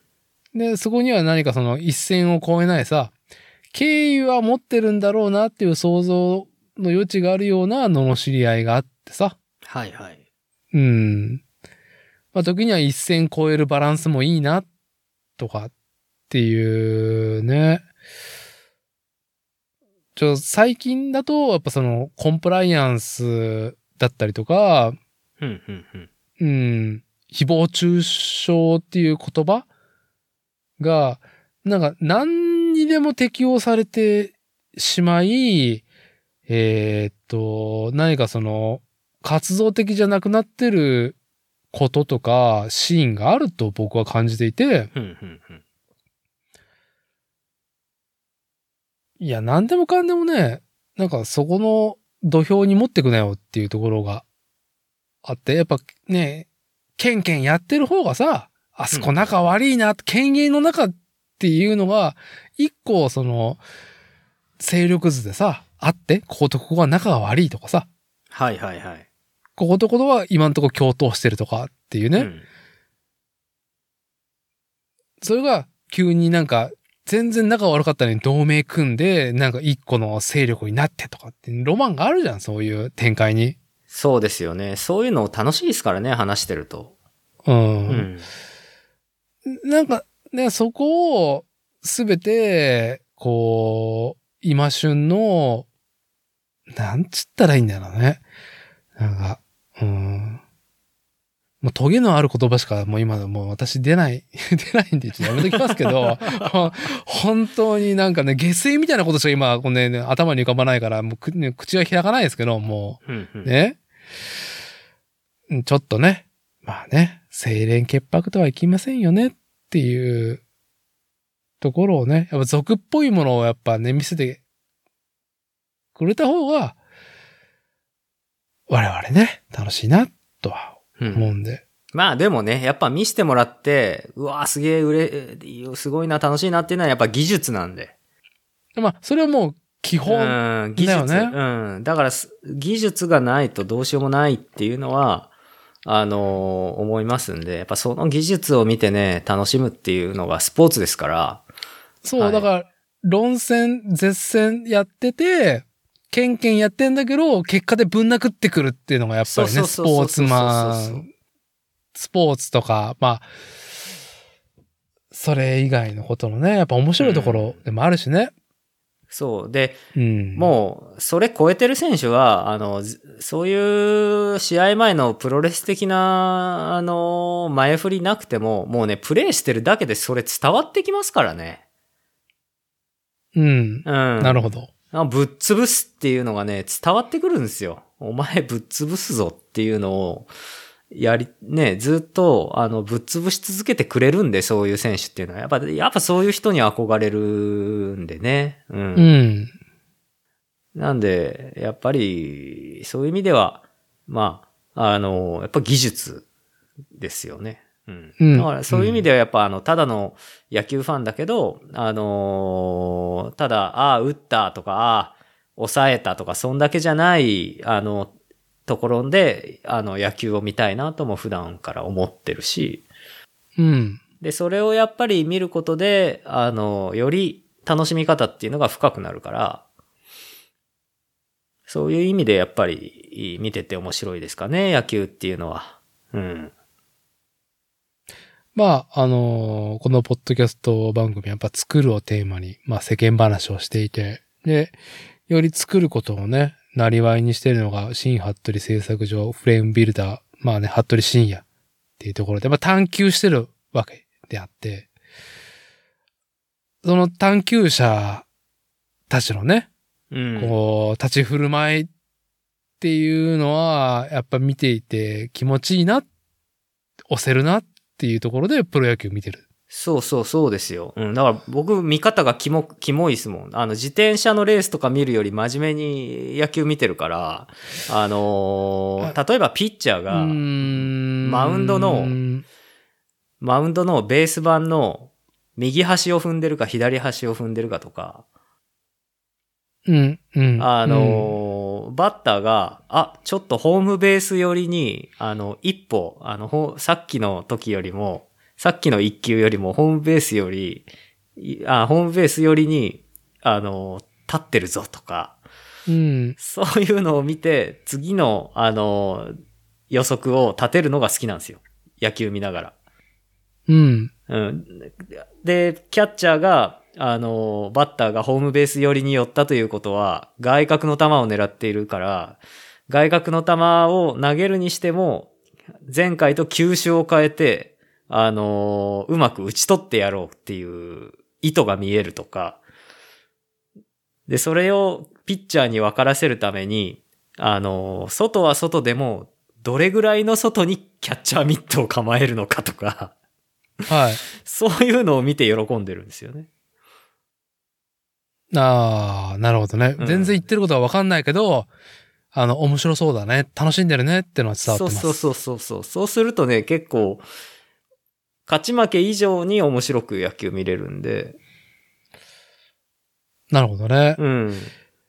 いやー、うーん、まあちょっとね、こう、野球の話で締めようと思ったけど、最後ね、ちょっと、ちょっと私だてのなんか下水の口をね、ちょっと、キュッと、ちょっと緩めますけど、はいはい。やっぱ話してて、うーん、こういう話をしている中で、こう、お互いね、私だてとシンくんはやっぱ自転車っていうものを軸足にしていて、うんうん。うん。くんはより、もう分かりやすいところであって、僕はちょっとあの、分かりにくいところでね、自転車の軸足を持っていますっていうところで、うんうん。なんかす、こう、やっぱ自転車の何をもってのシーン、文化っていうことはちょっと、ね、時間があんまりもうね、こう、ないんで、は、省きますけど、うん。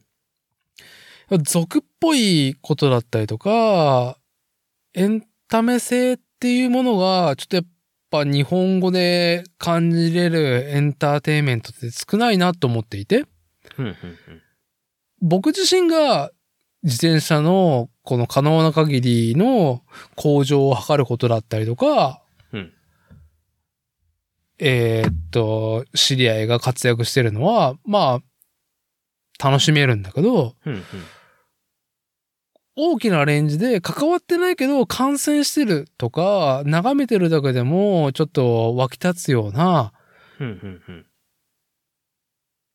なんだろうね。俗っぽいエンタメっていうのが自転車って日本国内では欠けてるなと思っていて、それスポーツだろうが、うん。作るブランド性だったりとか、うんうんうんうん。なんかね、ねえな。あー、わ、あーあの、ポートランド行った時にね、あの、ね、NBA のトレイルブレイザーズの、ポートランドトレイルブレイザーズの試合見に行ったじゃないですか。2016年の2月にね、僕とシンくん。ね僕も、はい僕も伊達さんもあんまバスケ詳しくないけど、うん。あれ楽しかったもんね、あれね。いや、もうなんか、祭り、祭りだったよね。うん。うん。まあ、それで、なんかさ、そのシーズン、どちらかのチームが優勝するとかじゃなくて、うんうんうん。普通のね、リそのーグ戦空間を、うん。試合の一試合だったもんね、あれね。うん。うん。もちろん、最高なプレイヤーが両チームとも、うんうん、うん。その、プレイ、研鑽、重ねてきた結果を見せていて、うん。で、ハーフタイムショーは、まあ、これでもかっていうエンターテインメントね。フィジカルなエンタメを、ねうんお客さん退屈にさせないし、ね、仕掛けがすごかったですもんね。う、うんん。あり、あり、で、それにコールレスポンスする、もう最高な観客だから、もう、卵が先か鶏が先かっていうか、もうわかんないぐらい、その場を作ってんのはもうそのスタジアムに入った全員だなっ。ていうふうに僕らは日本人としてね、感じてうん。うんうん。て、あー日本人としてはちょっと過度な観戦スタイルももちろんあったし、うんうん。うん。プレイヤーも、いやいや、お前ら絶対前半、あの、ちょっと、あの、無理せず、ローペースでやってたろっていうぐらいの後半のめっちゃ盛り上がりを見せるプレイね。うんうんうん。なんか、ね、試合進行自体もドラマ性があったしさ。そうですね。なんか、そういうのが、なん、そういう、なん、雑に言うと熱量みたいなところ？っうん。ていう祭り感っていうのは、ちょっと、なんか僕は自転車にそうも感じてなくて、うん。なんか、こう、自分が乗ることはいいよ。もう自己完結で自己肯定高めるのはね。うん。それ以外で日本国内で注視するものがあんまりなんかね、もう参加する、参加してこそ、その真髄楽しめることしかないなっていう感じ。ああ、そうだね。その場に、スね、とかイベントうんうん当事者になるってことですね。うんうん誰でも当事者になれる、オンステージに流れるっていうのは気軽さは魅力だけど、ただ、ふらっと行って、なんか缶ビール片手になんか眺めてて、すげえ面白いものかっていうと、ちょっと懐疑的だから、そうですね。それで、そこの場でね、祝わせるだけで、ハッピーっていう、そこまで行ってないですからね。うん。だからちょっと、僕個人の思考で言うと、もっと俗っぽいものがね、うん。いやいや、ゴシップ感のあるものは、うん、うん。あの、その現場ないし、あの、今だとインターネットとか、まあ、うんやっぱり、その、なんだろう。移動の道具としての自転車、インフラとしての自転車から外れてもやっぱ物でしか語れてないことの方が多い中で、その次に何かあるかって言ったらレースになっうん。てしまって、ね、それ以外のなんかね、ちょっとね。まあ今だとグラベルライドとかは旬だけど、でもそれは当事者にならないと楽しめないことだなってやっぱ見てて思っちゃうからさ、うんうんうんうんもちろん当事者が、になれなくても、その当事者が語ることだけでもなんか面白いこと言ってんなとかさ、はいはいはい。あの、作り手サイズでもうん。面白いことを言ってるし、うーん、ちょっとゴシップ感があるものを、なんか、出してほしいなまあやっぱゴシップ、はい。ちょっとこの話はね、ちょっとな、な、はい。あ、どうぞどうぞ。ゴシップがなんで生まれるかっていうと、メジャーになるからなんですよ、それが。はい。で、メジャーになる物事というのは、あメジャーになる物事って、まあ、やっぱり、あの、一、ね、あの、万事うまくいっている工業なんですよね。で、それ考えると、あの、サッカーにしろ、バスケにしろ、野球にしろ、うーん、やっぱ球技の凄さ、球技ってすごいじゃないですか、そこが。はい。うん。で、やりやすいし、スポーツとして。当事者にもなりやすいし、観戦する意味でも、プロの選手がやってることの凄さを理解しやすいですよね。うん。うん。やっぱそういう意味で、あの、見せやすい部分もあるし、なあ、そこがやっぱうまく働いてんなとは思ってて、まあ自分は自転車のフレーム作るっていう職人だけど、そういうスポーツのもう、あの、エンタメショー、ショーとかそういうので、につながる商売になるとは正直もう思ってなくて、何に近いかっていうと、楽器職人とか、バイオリンとかね、あの、そういう楽器を作る職人とか、うん。あるいは、工芸品伝統工芸とかあっちの方とか、まあ、あとは、うんあー家具職人とか日用品を直す修理工とか、うん。アンティークを修理する人とかね、そういう意味で僕は自分の仕事捉えてるんですけどね。うん。うん。うん。まあ、さっきね、伊達さんが鶏が先か卵が先かって言ってたけど、はそんなん両方なんですよ。必要なのは。い。両方ですよ。うん。で、はいそれに何が必要かって言ったらやっぱり金ですわ。おーはい。いやー。うんそれ以外に何もないと思う。うん。金があれば、まあ、コンテンツが優れてれば、金があればもうあとはね、あの、技術が優れてるやつ呼んできて、いい舞台を整えて、いい宣伝をして、たくさん人を集めて、で、楽しんでもらって、うわーっていう現場作り出して、で、それを続けていって、で、それをまた宣伝して、で、世界に発信してっていう、それの繰り返しだから、まあ、ないものねだりをしてもしょうがないんで、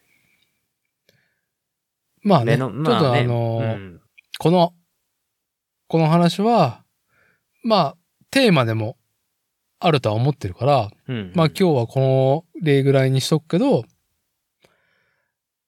それが、兆しがあったっていうのはやっぱ2007年、8年ぐらいから始まったピストブームうんうん。が日本国内では、まあまあ、その、今我々が話していたもののバランスが取れてたんだろうなっていうその、うんいろんなものを巻き込み、かつ、その、ね、ブームだったから、物が売れるからお金も回ってたし、うん。そこに投資する人もいたっていうね。あと、まあ、おおらかな時代が、うん。まあ、おおらかな時代って言っておこうか。まあ、ね、そういう寛容さがまだ、ね、10年前とはいえ、今の寛今の状態よりかはもっと寛容だった、ね、時代でもあったっていうところもあり、うん。はい。じゃあまあ、話をね、ぐっとね、阪神タイガース新服部製作所がね、まあ、僕が勘違いで2021年の総括とか言ったけど、まだ終わってねえよっていうところで。明日、ま明日ね、明うん日、巨人とやるんですよ。どうですか？え？じゃあ、まあ改めて、はい。あのすべて終わってから、あ、意外にちょっと阪神タイガースについてはちょっと話そうと思ったら話せないなーっていうふうにシンくん言ってたけど、改めて、ね、あのー日本一がね、プロ野球2021年度、こう、日本一が決まり、結果が出て、また改めてシンくんに伺います。どうでしたか？っつって。長いっすよ。いいですよ。はい。じゃあ、あのー今日のところは、まあ、はい。健康と、酒と、まあ、なんだろう。プロ野球は何の話だったんだろうね。ああ、何ですかね。あの、持続可能な、持続可能な、持続可能な、そうそうそうそう。あの、持続可能な、なんて言うんでしょうね。あの、スポーツシーンっていう、あースポーツシーンとは？とはっていうとこだったんじゃないですかね、今日は。なるほど。ははいい。了解しました。じゃあ、まあ、また何かの機会っていうか、まあ年内にはね、あの、阪神タイガースの話、えー、アトリシニアに伺いますんで、よろしくお願いします。よろしくお願いします。じゃあ今日のところは、えー、これにてってことで、ありがとうございました。ありがとうございました。